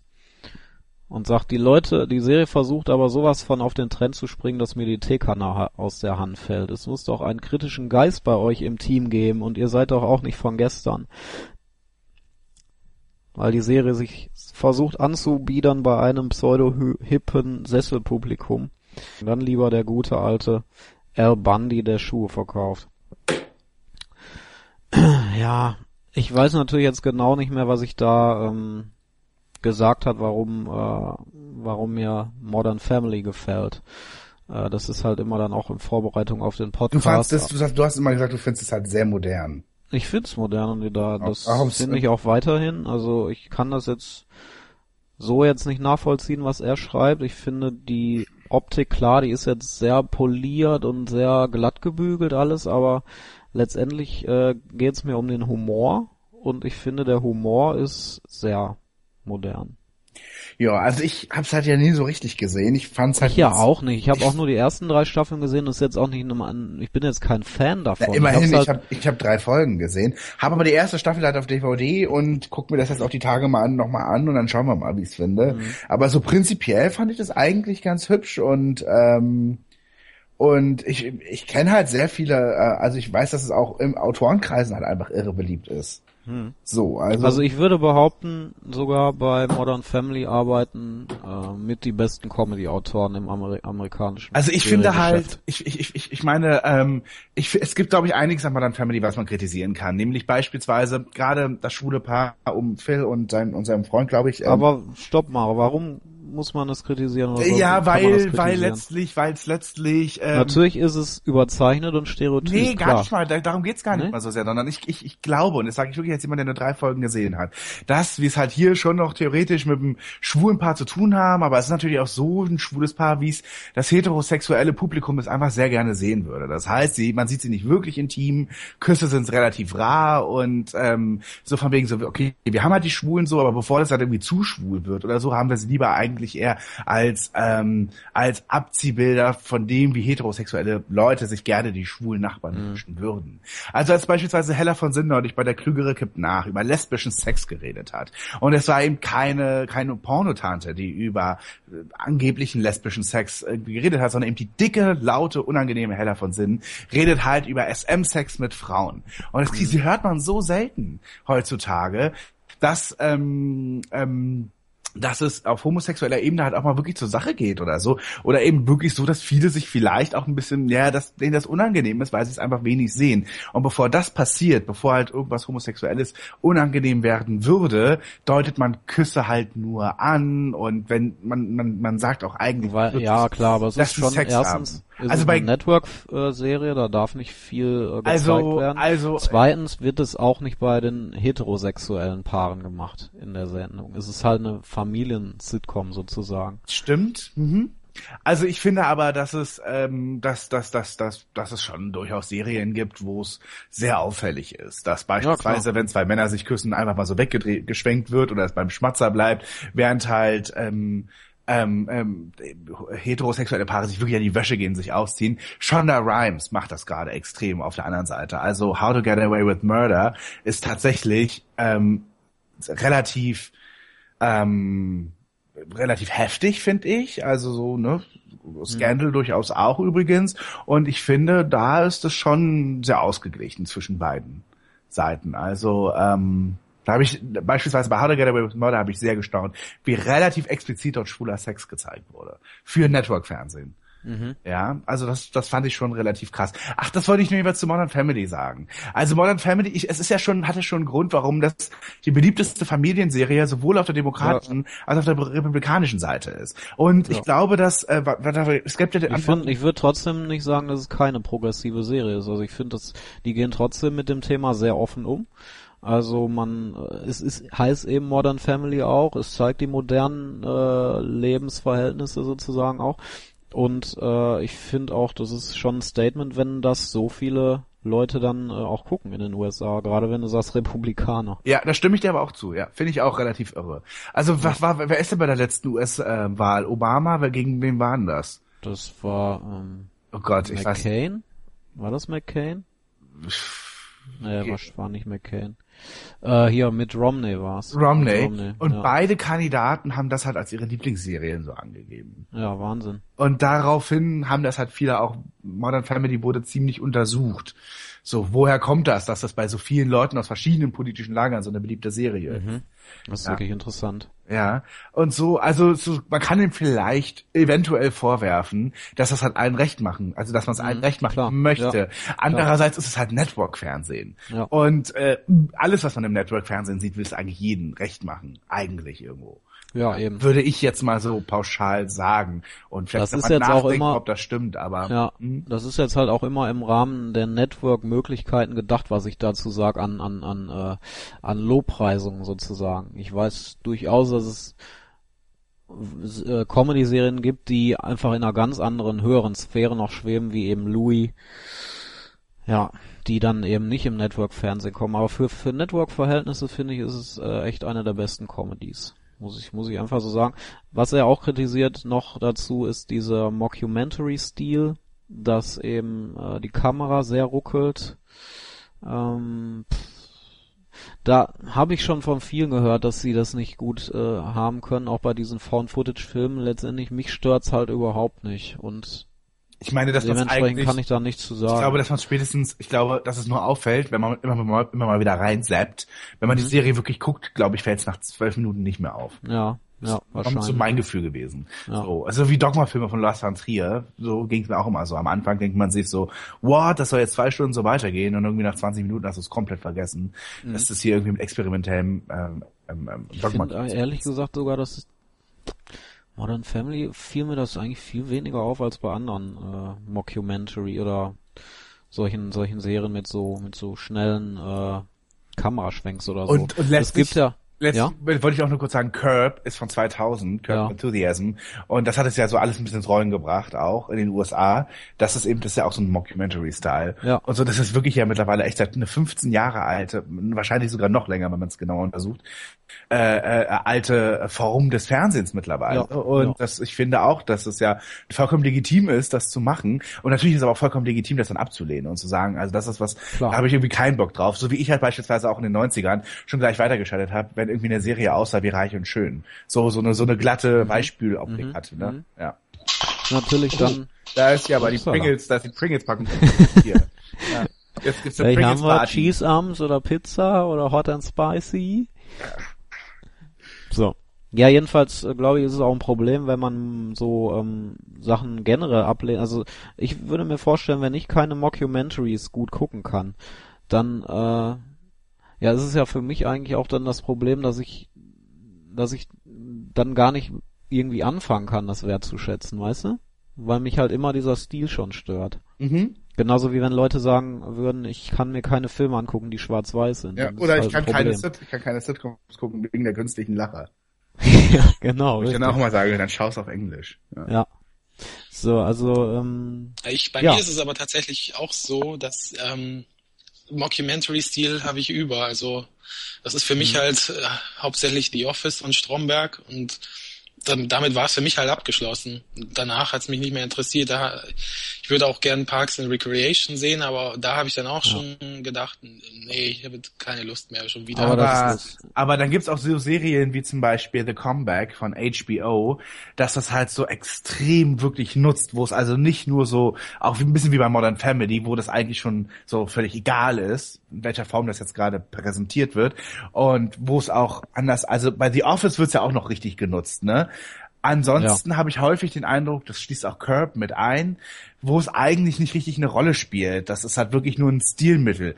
Bei ähm, The Comeback oder bei The Office, da ist es ja richtig ein inhaltliches Instrument, weil in, in, in, der HBO Lisa äh, Kudrow ähm, Serie The Comeback geht's ja darum, dass ein Reality-Team ähm, Valerie Cherish dabei, äh, die ehemalige Schauspielerin, ähm, dabei begleitet, wie sie wieder zurück ähm, ähm, ähm, ins, nach Hollywood geht, um wieder Erfolg zu haben als Schauspielerin. Und sie legt sich ja richtig mit dem Team an und ähm, die die ganze, sie funktioniert ja. Wir lernen sie halt so extrem kennen, weil eben noch eine fiktive Kamera dabei ist, weil sie ganz doll darauf reagiert, weil sie ganz oft immer darauf bedacht ist, wie wirke ich jetzt in dieser Reality-Show, die gerade über mich gedreht wird, äh, wird. Eigentlich möchte ich jetzt ausrasten, aber ich reiß mich jetzt zusammen oder ich lasse mich jetzt erniedrigen oder wie auch immer und versuche hier mein Gesicht zu bewahren irgendwie, statt weinend äh, wegzurennen. Und deswegen ist The Comeback halt das absolut ähm, also es wurde selten das so genial genutzt wie dort, weil ich hier ist es eben wirklich nicht nur Fassade oder Wackeloptik oder so, sondern hier ist es richtig Inhalt. Und deswegen ist das total genial. Ich glaube, dass es bei The Office oder Stromberg ja auch so ist. Durch die Interviewsituation und durch die awkward Momente, die ja häufig bei Stromberg auch passieren. Ne, wenn, wenn gerade keiner weiß, was man sagen ja. soll und die Kamera aber da ist und was erwartet. Eben genau diese Erwartungshaltung dieser, dieser, dieser fiktiven, oder nee, dieser, dieser echten Kamera, die ist halt häufig ein komisches Element, ne? Wenn mhm. die Kamera eben draufhält und alle wissen, eine Kamera hält drauf. Ja, richtig. Wobei äh, an sich ist es ja absurd, dass ein Kamerateam so lange da mitfilmt, die ganze Stromberg-Geschichte. Also man darf das gar nicht hinterfragen, wofür das dann eigentlich genutzt werden soll, dieses ganze Material. Weil, also die Leute hinter dem Kamera, hinter der Kamera werden ja nie wirklich angesprochen. Bei Stromberg zumindest nicht. Ja, also bei The Comeback ist es so. Aber, aber ich sag mal so, man, du siehst bei Stromberg halt immerhin noch diese Interviewsituation oder viel Komik passiert halt deshalb, weil eben eine Kamera dabei ist. Und das ist, glaube ja, ich, noch, und ich glaube, das ist halt ähm, bei vielen anderen ähm, Mockumentary-Sachen halt anders. Also, ähm, das glaube ich halt einfach. Wie halt zum Beispiel, da fällt mir jetzt Curb Enthusiasm an. Ich glaube es ehrlich gesagt auch bei Modern Family, dass es da auch so ist. Ja. Weiß ich ja. aber nicht ganz. Da habe ich es echt zu wenig zugesehen. Ja. Ja, na gut. Okay, ähm, dann ein Kommentar von Tim. Vielleicht guckst du da auch mal rein, Basti, weil da der ist erstens lang und zweitens geht's da um Chuck Lorre und um Mom. Mhm. Ähm, er sagt eben, irgendwie ist Chuck Lorre immer gleich äh, die Szenen von Christy auf der Arbeit, die verlinkt er in äh, YouTube-Videos, mhm. ähm, sind doch quasi eins zu eins kopiert von Penny in der Cheesecake Factory aus, äh, aus Big Bang Theory. Am Ende gibt's vermutlich nur fünf immer austauschbare Chuck Lorre Charaktere. Wenn ich Mom sehe, finde ich die Dialoge teilweise sehr platt. Er versucht mehr nachdenklich und ernst darüber zu kommen als bei Big Bang, aber generell sind alle Lorre Sitcoms sehr zotig. Das letzte kann ich auf jeden Fall unterschreiben. Ähm, ja, kommt, aber, versucht er ernster zu sein beim Mom? Ja, auf jeden Fall. Es gibt äh, die Krebsgeschichte da drin. Es, äh, alle haben so tiefe Dämonen in sich und das wird halt auch direkt angesprochen. Also es ist eben nicht nur Platzhalter für für billige Pointen oder so. Also ich finde Mom eigentlich ziemlich tief. Also ich muss auch zugeben, ich habe es jetzt seit einem Jahr nicht mehr gesehen. Ich fange jetzt bald mit der zweiten Staffel an. Mhm. Ähm, aber ich fand das tatsächlich ziemlich tief und häufig auch sehr traurig, weil Christy halt ständig daran erinnert wird, ähm, was in ihrer in ihrer eigenen Kindheit halt schiefgelaufen ist und ihre Mutter das erst jetzt in der Serie anfängt zu begreifen. In der Serie geht's ganz viel um Wiedergutmachung und äh, um, um Trost, um sich in den Arm nehmen und so. Es ist halt eigentlich eine super Dramaserie, aber die Familie nimmt halt sehr viel mit Humor und dadurch ähm, kommt das halt. Äh, die die die die Szenen bei Christy auf Arbeit finde finde ich ehrlich gesagt sehr gelungen, auch wenn sie relativ häufig kritisiert werden. Das ist mir schon aufgefallen, dass das so ein bisschen immer out of place wirkt. Man könnte vielleicht auch darauf verzichten, aber na, wobei, ich finde es schon ganz gut, dass man Christy auch als arbeitende Frau zeigt und dass sie eben mehr ist als nur äh, eine Frau, die eben bei AA-Meetings und äh, ist und sich um ihre Kinder kümmert. Und insofern, ähm, ob da jetzt wirklich viel vom Humor bei rumkommt, weiß ich nicht. Ob das viel zur Story bringt, keine Ahnung, aber es schafft zumindest die Figur Christy noch ein bisschen mehr.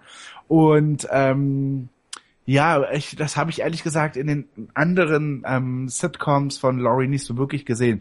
Und zu den Zoten, äh, pff, also ich finde jetzt Mike und Molly eigentlich eher liebenswert als zotig. Also Chuck Lorre zeigt sich schon so von verschiedenen Facetten.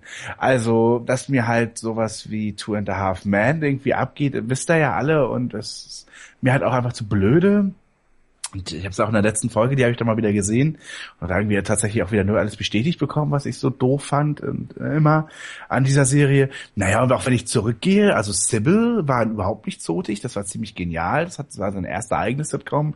Dann Dama und Greg, die war relativ langweilig und ich finde, dass hier auch schon sehr das Chuck Lorre-Ding durchkommt, nämlich ich habe eine Prämisse und ich bleib dabei und rüttel davon überhaupt nicht ab.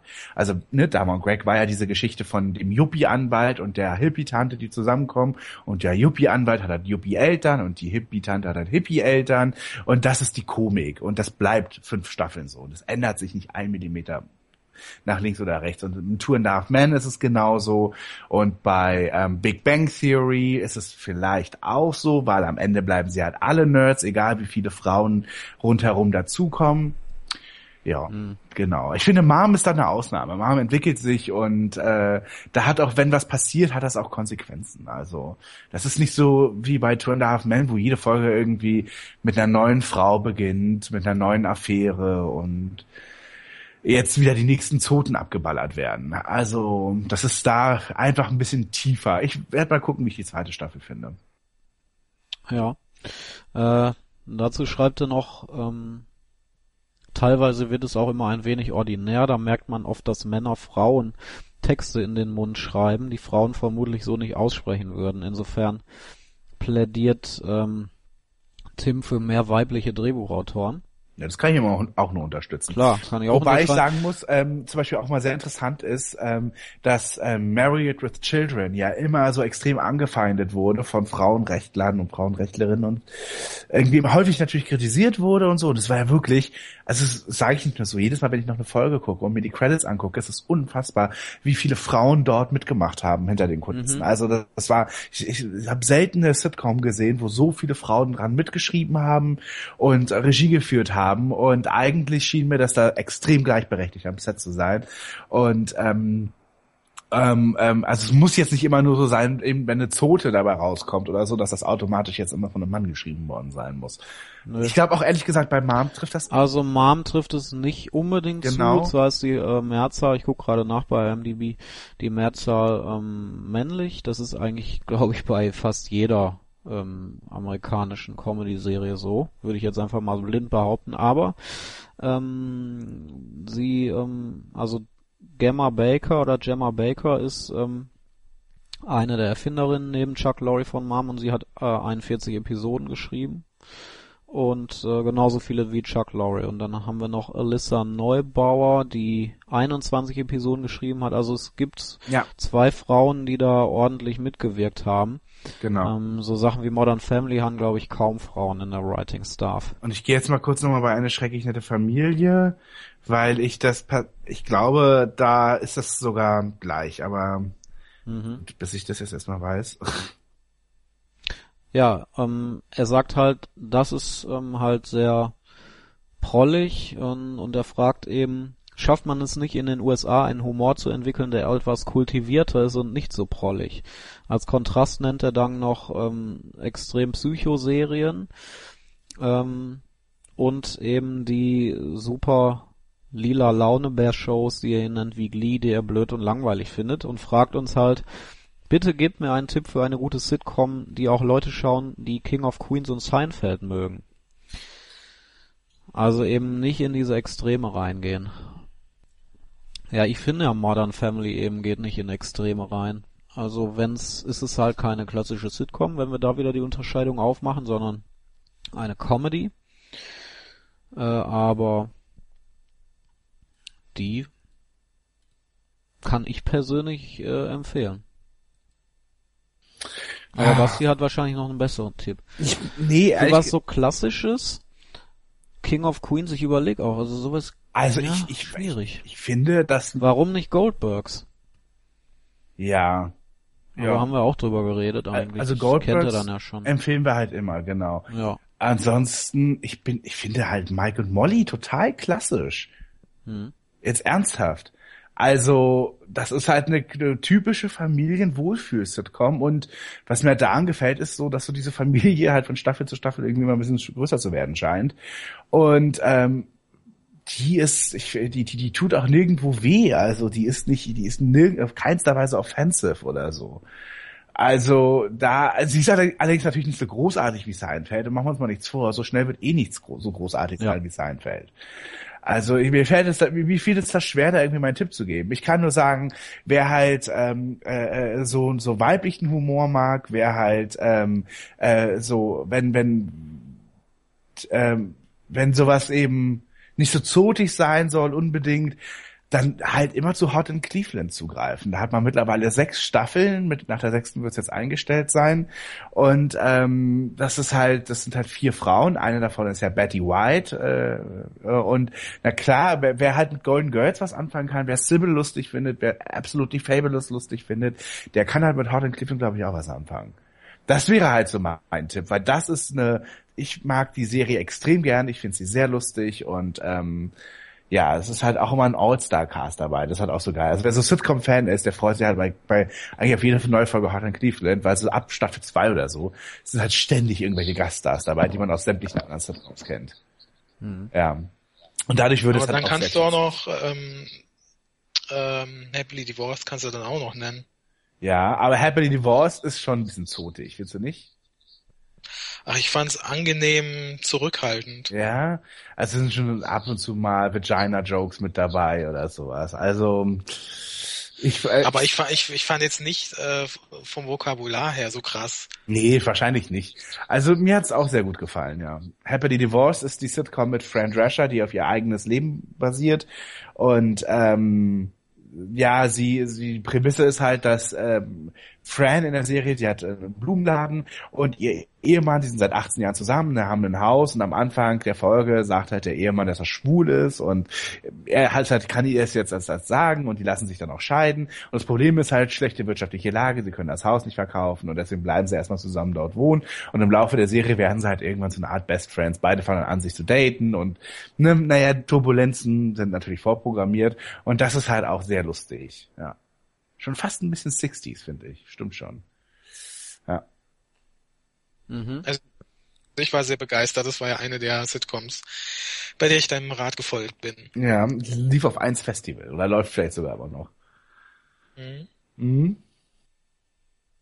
Ja, aber er stößt da eigentlich ein gutes Thema auch generell an, finde ich. Ohne das jetzt weiter auszuführen groß, aber es ist, es stimmt schon, wenn ich so über meine persönlichen äh, Comedies nachdenke, die ich in den letzten Jahren gesehen habe, das waren eigentlich immer schon ja, sehr außergewöhnlich in jederlei Hinsicht. Also ob das jetzt ähm, Louis war, ob das Silicon Valley war, das ist schon interessant.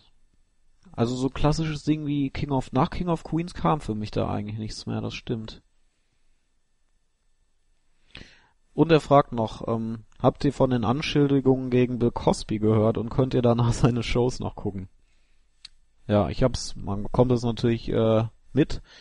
Äh, da ich vorher seine Shows nicht geguckt habe, gucke ich die jetzt nachher natürlich erst recht nicht.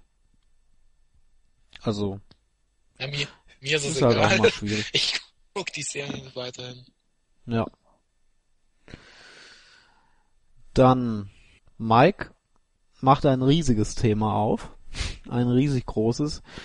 Ähm, er fragt, könnt ihr mal sagen, was ihr aktuell schaut? Was sind derzeit eure absoluten Lieblings-Sitcoms? Ich selbst suche Anregungen, weil ich ein kompletter Sitcom-Fan bin.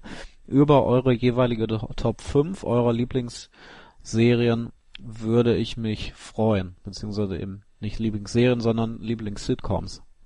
Aktu äh, Alltime Favorites. Ist natürlich ein Riesenthema, was wir hier gar nicht abhandeln können. Da kann man, glaube ich, wenn ihr ja, ihr wisst ja alle, wie gern wir darüber reden, über Sitcoms, dann äh, wisst ihr, dass wir darüber drei Podcasts eigentlich füllen könnten. Basti? Also Top 10 kriege ich nicht mal hin. Also es müsste halt bei mir eine Top 25 sein, wenn es um All-Time ja. geht.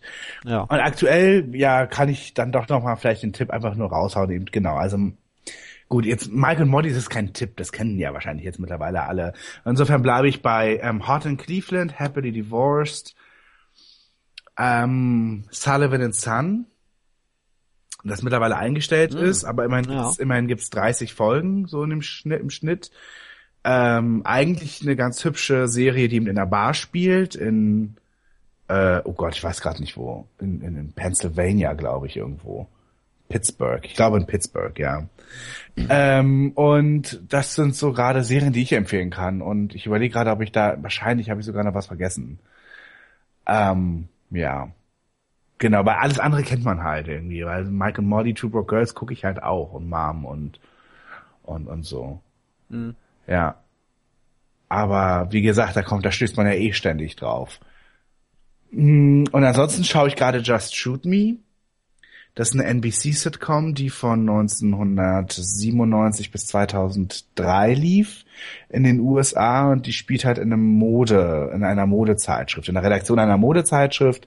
Und dort haben wir halt äh, den alten Medienmogul, der diese Zeitschrift leitet und dabei noch total verspielt ist selber. Und dessen Tochter Maya Gallo, die kommt eben als engagierte, junge, politisch aktive Journalistin dahin und findet halt keinen besseren Job als in Daddys Firma. Und sie versucht eben diese ganze Modelwelt äh, zu hinterfragen und ähm, eben richtig politische Sachen zu schreiben. Und sie stößt dann halt eben an, kommt an ihre Grenzen halt, weil sie häufig auf sehr oberflächliche Leute trifft dabei und eine ganz hübsche Serie prinzipiell, die hier ähm, äh, übrigens unter dem Titel Just Shoot Me, Redaktion durchgeknipst auf Pro 7 und dann eigentlich später nur noch im Pay TV. Ähm, ich glaube zuletzt noch auf Anixe oder so. Mhm. Also wenn man da irgendwie rankommt, dann kam, dann ist das tatsächlich eine nette Sache und es ist halt zu einer Zeit entstanden, als ähm, ähm, Seinfeld zu Ende ging und NBC groß auf der Suche nach einem riesen neuen Hit war. Und das ist, das ist Just Shoot Me nie geworden. Am bekanntesten ist die Serie wahrscheinlich dadurch, dass David Spade darin sehr berühmt geworden ist und den ich schon ehrlich gesagt damals nicht leiden konnte. Ähm, ähm, er hat, nimmt leider auch von Staffel zu Staffel immer viel mehr Platz ein und ich mag ihn und seine Figur halt nicht wirklich und ähm, naja, aber so trotzdem ist die Serie halt eine sehr, sehr gute Workplace-Sitcom. Genau. Und das ist halt eine, an die man halt noch auch eher rankommt, weil so, na klar könnte man jetzt irgendwie ewig auch noch über super gute andere Serien reden, aber wenn es die nicht auf DVD gibt oder sie nirgendwo mehr laufen, ist es halt natürlich schwierig. Allerdings sind das halt solche Serien, die in generell in meiner Top 5, Top 10, Top 25, whatever, schon mit dabei wären. Und was ich halt wirklich immer empfehlen kann, ist ähm, Hinter Mond gleich links im Original, oh ja. weil halt ähm, John Lithgow ist so begnadenswert. Das ist, das ist so äh, wirklich selten. Man sieht es selten bessere Darsteller. Vielleicht noch in Frasier oder so. Aber ich wüsste nicht, wo besser gespielt wird in der Sitcom. Er und Jane Curtin zusammen. Das ist wirklich ähm, Sitcom und Physical Comedy at its best. Und ähm, es ist halt super lustig, eben vier Außerirdische, die eben äh, in die USA kommen und dort ähm, äh, eben Bericht erstatten müssen eben in, auf ihre Heimatgalaxie, wie wie die Erde, wie man auf der Erde so lebt. Und es kommt einfach zu extrem vielen Missverständnissen dabei. Und das ist halt irre lustig und ähm, äh, das ist schon ein paar Musterbeispiele. Also die läuft immer so ein bisschen unter ferner Liefen und ich kann es nur massiv empfehlen und sie ist extrem günstig in der Komplettbox. Äh, und auch die einzelne, die einzelnen Staffeln gibt's für unter 10 Euro. Also da kann man echt mal bei der ersten Staffel zugreifen. Das ist extrem skurril und lustig. Ja. Also langjährige Podcast-Hörer wissen ja, was äh, meine Top 5 sind. Ähm, ich habe eben oft genug ja über Frasier geredet, meine Lieblings-Sitcom. Dann äh, die anderen beiden noch äh, King of Queens und Seinfeld. Das ist, steht für mich immer fest und dann was dahinter kommt. Ja, das wechselt dann immer, wenn man jetzt über meine All-Time Favorites spricht. Insofern, ja, kann ich nur äh, können wir generell nochmal empfehlen unseren großen Sitcom Battle.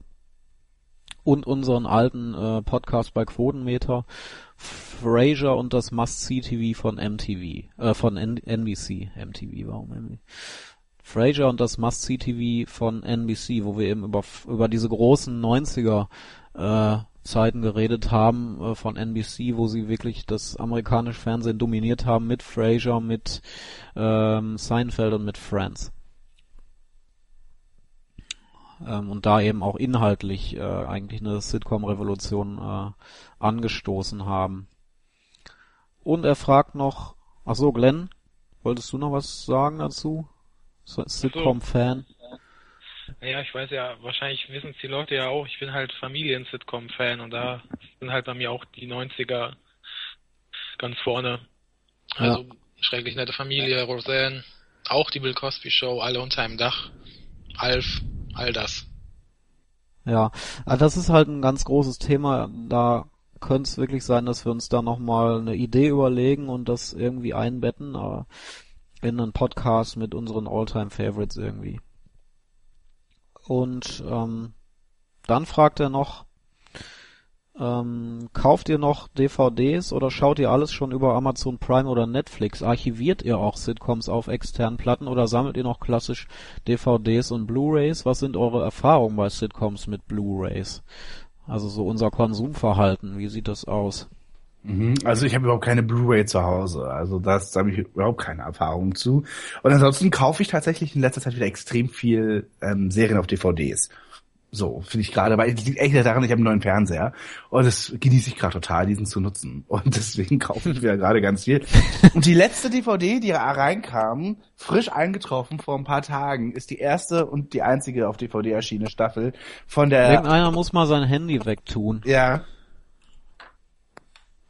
ich weiß nicht, wer das ist. Also ehrlich, jetzt geht's. Ja. Jetzt geht's. Also, ähm, frisch eingetroffen bei mir ist gerade äh, die erste Staffel auf DVD von Living Single. Das ist eine UPN-Sitcom aus den tiefen 90ern und äh, mit Queen Latifah und äh, äh, Erika Alexandra, Alexander aus äh, Bill Cosby Show. Die hat dort die Cousine Pam gespielt. Warum darf man das nicht erwähnen? Darf man doch mal sagen, oder? Das sind halt die Credits. Sorry, so what, ja? Cousine Pam. Ist, ist alles ja. locker. Die war ein bisschen, Klar. Glenn, wie würdest du Cousine Pam noch beschreiben? Ja, die war so ein bisschen, da ging es eigentlich bergab mit der Bill Cosby Show, weil die hat so das, das die hat halt irgendwie die, die, so das, das, das unschöne Waren auch so die dunklen Zeiten. Ja. Richtig, oh, die, die, Gott. diese, die, und, die, genau, in die heile Welt kam so was Bedrohliches auf einmal, ne? Ja, das ist oh Gott. das. Ja, das ist, ja, genau. Das ist ja wie dieser, wie hieß der, ähm, äh, äh, äh, wie heißt denn der aus, aus Alle unter einem Dach? Ähm, TJ, Street, CJ. Ah, ja, genau. CJ, ja. CJ, der hat ja auch so ein bisschen, ne? Das war, wurde dann, ne, da wurde es auch ein bisschen sozialkritisch, ne? Mhm. mhm. Da kam halt der kleine Junge rein, der den die Familie Winslow auch noch aufgenommen hat und auf den rechten Weg zurückgeführt hat, weil er ist halt auch ähm, auf der Straße mit, hatte schlechten Umgang gepflegt mit Leuten, die halt geraucht haben und schon angefangen haben zu dealen und er hatte auch so, ja, so richtig lange Hip-Hop-Klamotten an. Das geht natürlich nicht. Nee. das, das geht nicht. Nee. Also, ähm, wie gesagt, viele DVDs gerade, The Good Wife schaue ich gerade exzessiv auf DVD und ähm, ganz viel anderes. Shameless ja. und so. Mhm, da mache ich gerade, da mache ich, hau ich gerade richtig rein. Und ansonsten, äh, ja, viel halt über Netflix und Co., was eben so aktuell gerade ist und vielleicht noch gar nicht auf DVD ist. Ja, also ich muss für mich sagen, dass ich eigentlich kaum noch DVDs kaufe.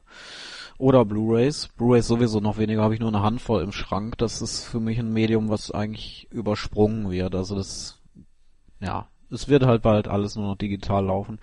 Ich habe sowohl Amazon Prime als auch Netflix. Ähm, ich weiß, mir ist auch bewusst, dass ich mich natürlich da auf äh, Anbieter beschränke und auf Inhalte beschränke ähm, und sozusagen ja nur noch das annehme, was dann kommt bei denen, sagen wir mal im Comedy- oder Sitcom-Bereich sozusagen und auf die angewiesen bin. Andererseits ähm, habe ich dadurch eben auch Serien wie äh, Modern Family zuletzt entdeckt, die ich sonst wahrscheinlich nie gesehen hätte, weil ich mir nie die DVDs gekauft hätte. Also das hat immer Vor- und Nachteile. Ähm, ich muss dazu sagen, ich habe alle meine drei Lieblings-Sitcoms, die ich gerade genannt habe, auf DVD gekauft schon. Ähm, zuletzt Seinfeld vor zwei Jahren oder drei Jahren, als endlich mal ähm, eine Neuauflage kam. Äh, das war viele Jahre war Seinfeld out of print in den USA. Ich hätte mir zwar die, also die Komplettbox, ich wollte unbedingt eine Komplettbox haben. Klar, Einzelstaffeln bekommt man auch hier in, in Deutschland noch und so weiter, aber die Komplettbox war lange Zeit out of print und ich habe ich hab dann zugegriffen, als es wieder neu kam. Äh, so das war so das letzte. Ich habe dann noch ähm, Shameless mal angefangen auf DVD zu kaufen.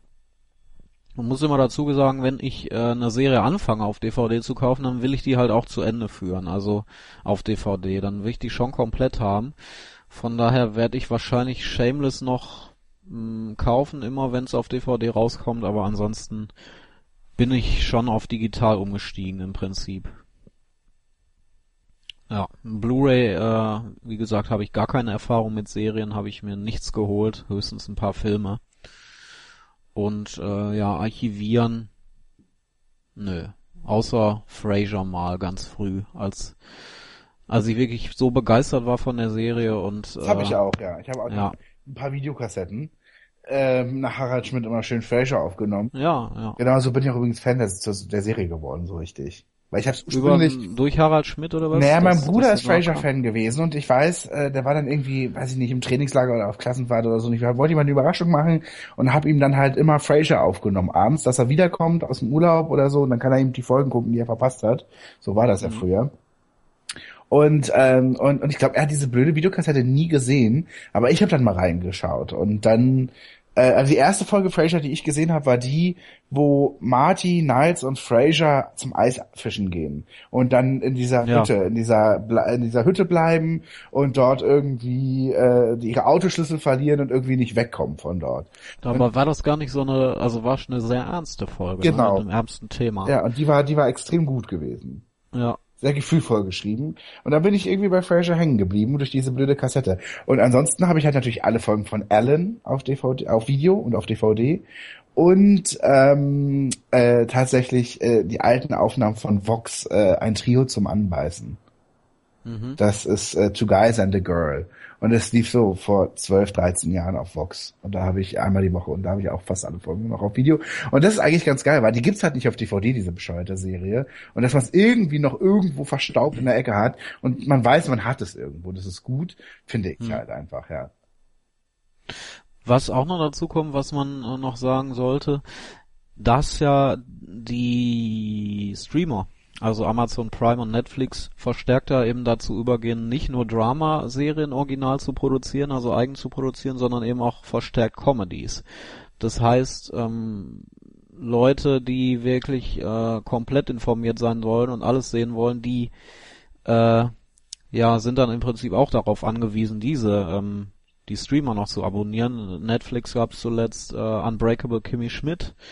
Da kommt demnächst ein, ein großes Ding, äh, Grace and Frankie im Mai mit äh, Jane Fonda und Martin Sheen. Also da ist äh, viel los. Bei Amazon kommt auch viel im, im Comedy-Bereich. Red Oaks äh, will ich da vor allem nennen. Das sollte man im Auge behalten. Also äh, da ist auch viel in Bewegung. Und jetzt aktuell Also- natürlich die neue Full House Serie. Ja, absolut. Ab 2016. Und das 13 ist- Folgen bestellt. Und was halt hier wirklich äh, ein echter Knackpunkt in der Sitcom-Geschichte ist, ist, das hat die erste Multicam, die für, für, für Netflix ist. Also haben es hier nicht mit einer Singlecam zu tun, wie eben Unbreakable Kimmy Schmidt, sondern es wird halt, so wie ich es verstanden habe, vor Publikum aufgezeichnet. Ja, ja. Auch so Ja. macht es ja auch nur Sinn, wenn man Ja. halt in dem Universum von Full House bleibt, dann muss man es auch so drehen. Und das ist tatsächlich äh, neu. Das gab es Ja. so noch nicht. Genau. Also wie gesagt, die treten nicht mehr nur als Vermittler sozusagen auf für Serien, die man vielleicht schon kennt und die man eben auch auf DVD kaufen könnte, sondern die treten auch als Inhalteanbieter auf, wo man keine DVDs mehr kaufen kann, können wird, weil solche Sachen eben nicht mehr auf DVD rauskommen werden. Gehe ich mal von aus. Hm. Meinst du? Ja, ich, Unbreakable Kimmy Schmidt, also, Ich glaube, das gibt's auf DVD. Meinst du? Ich denke schon. Also House of Cards gibt's ja auch. Klar, House of Cards, aber sonst würde mir auch nichts einfallen. Mhm. Also ja, muss man sehen. Von Amazon ist bisher, glaube ich, noch gar nichts rausgekommen an Eigenproduktion. So. Okay. Äh, Julian sagt am Ende noch bezogen auf unser ähm, auf unseren letzten Podcast äh, schickt er uns zwei Links. Einmal zu Rock Rocket Beans und äh, dem Game Creator Ron Gilbert. Kenne ich natürlich. Äh, danke für den Link und äh, ein Talkformat mit Uta Fußangel. Er meint damit äh, den Auftritt bei der Harald Schmidt Show, ja. Aber den hatten wir auch noch in Erinnerung, ne? Dass Uta bei bei äh, Harald Schmidt war und ich sag dir noch was, sie war sogar äh, es waren sogar einige Giga-Moderatoren ja. bei Harald Schmidt. Also Emily war auf jeden Fall da und Miriam Pilau, glaube ich, auch, ne? Ich glaube, es waren alle da. Ja, tatsächlich, okay. Also es war eine Zeit, wo Harald Schmidt ja wirklich sämtliche Viva, MTV ja. und Giga-Frauen hatte oder so und da waren ja auch so Leute wie Nandini Mitra. die hat halt, glaube ich, Vox Tours und so moderiert oder Fit for Fun TV und die waren ja ständig bei ihm zu Gast. Mhm. Solche Frauen halt. Irgendwie war das eine Zeit lang ziemlich heftig bei ihm, dass er halt immer so diese bauchfreien, ja, Mädels ja. halt dort hatte, ja, ja. anstelle halt von, oder so Nicky Juice oder so. Ja, ja, hat er sich ja danach auch, hatte er nachher lange von gezehrt, sagen wir mal, Richtig. von den Witzen, die er darüber Richtig. machen konnte. Ja, das waren ja, ja, oft die lustigsten Interviews. Ja. ja. Also Nicole, nee, Nikki Juice, das ist ja Roller Girl, ne? Mhm. Ja. Wie heißt die nochmal eigentlich in Nicole Saft. Kein Witz. ja. Ja. eine legendäre Harald Schmidt Show Folge, da ist Nikki Juice zu Gast, wo sie dann auch singt und dann kommt auch noch Slatko. Mhm. Also das war halt grandios. Ja. War das eigentlich auch ein Künstlername, Slatko? Nee. Nee. Slatko. so. Ja, also ich werde durch mit dem Feedback. Hallo? Ja. Ach so, ich dachte, jetzt wäre alles abgestürzt. Nee jetzt ist alles weg. Nee, also ähm, danke natürlich fürs Feedback. Gerne immer mehr damit. Wir beantworten das gerne. Äh, direkt entweder im Blog bei uns unter den jeweiligen Sendungen oder auch gerne per Mail cooperscafé.gmx.de oder auch bei Twitter at cooperscafé. Genau. Kam denn da was bei Twitter noch? Nee. Nee, okay. Nee. Nee, jetzt hast du uns wieder bloßgestellt. Warum? Na, weil nichts kam. Das ist so wie wenn Quotenmeter bei Twitter so schlechte News meldet, sowas wie Warehouse 13 bei RTL 2 abgestürzt und dann machen sie aber nicht irgendwie Hashtag RTL 2, sondern immer at RTL 2, wahrscheinlich mit der Hoffnung, ja. dass RTL 2 es höchstpersönlich ja. irgendwie treatet, ihre, ja. die schlechten Meldungen, die irgendwelche drittklassigen Branchenmagazine über einen schreiben, was ja ganz witzig ist. Ich finde ja noch absurder ist, wenn sie über äh, zum Beispiel über Two Broke Girls schreiben und dann nicht einfach nur Two Broke Girls nehmen, sondern tatsächlich at Two Broke Girls unterstrich CBS, also diesem originalen CBS-Account zur Serie. Das finde ich irgendwie so völlig skurril. Weil was Noch besser wäre aber, wenn man äh, Two Broke Girls hinter jeden äh, jedes Wort ein Hashtag setzen würde und selbst hinter die zwei. Das, das ja ein Hashtag. wäre lustig, aber das ist kein Hashtag. Weil Hashtag und Zahl ist kein Hashtag. Ah, gibt's gar nicht? Nee, das heißt ja, schon. Ist ja auch sinnvoll eigentlich. Ja, hätte ich jetzt gedacht, dass es geht. Na, wie dem auch sei, jedenfalls äh, ist das fast genauso unangenehm. Na, wie dem, ja, egal. Also, in diesem Sinne ja. wünsche ich äh, allen noch äh, eine wunderbare Zeit, egal auch, äh, wo auch immer ihr gerade sein mögt. Und ähm, wir hören uns bald bestimmt irgendwo und äh, macht's gut. Irgendwo. Und ja. äh, achso, dann bedanke ich mich noch bei dir, Glenn. Ja. und auch bei dir, Jan. Einfach mal, das einfach mal von hinten so, also wie, so wie am Anfang bei der Anmoderation. Ach, so. Ach das ist aber nett. Dachte ich jetzt auch, einfach nur mal, um das nochmal zu würdigen. Ja. Und auch bei dir, liebe Hörerinnen, lieber Hörer. Weißt du was, Basti? Ich bedanke mich einfach mal bei dir. Oh man, das ist ja echt nett von dir. Ja. Also jetzt bist du ganz, also wir machen Schluss. Tschüss. Tschüss. Tschüss. Cooper's Coffee. Excuse me. A damn fine cup of coffee.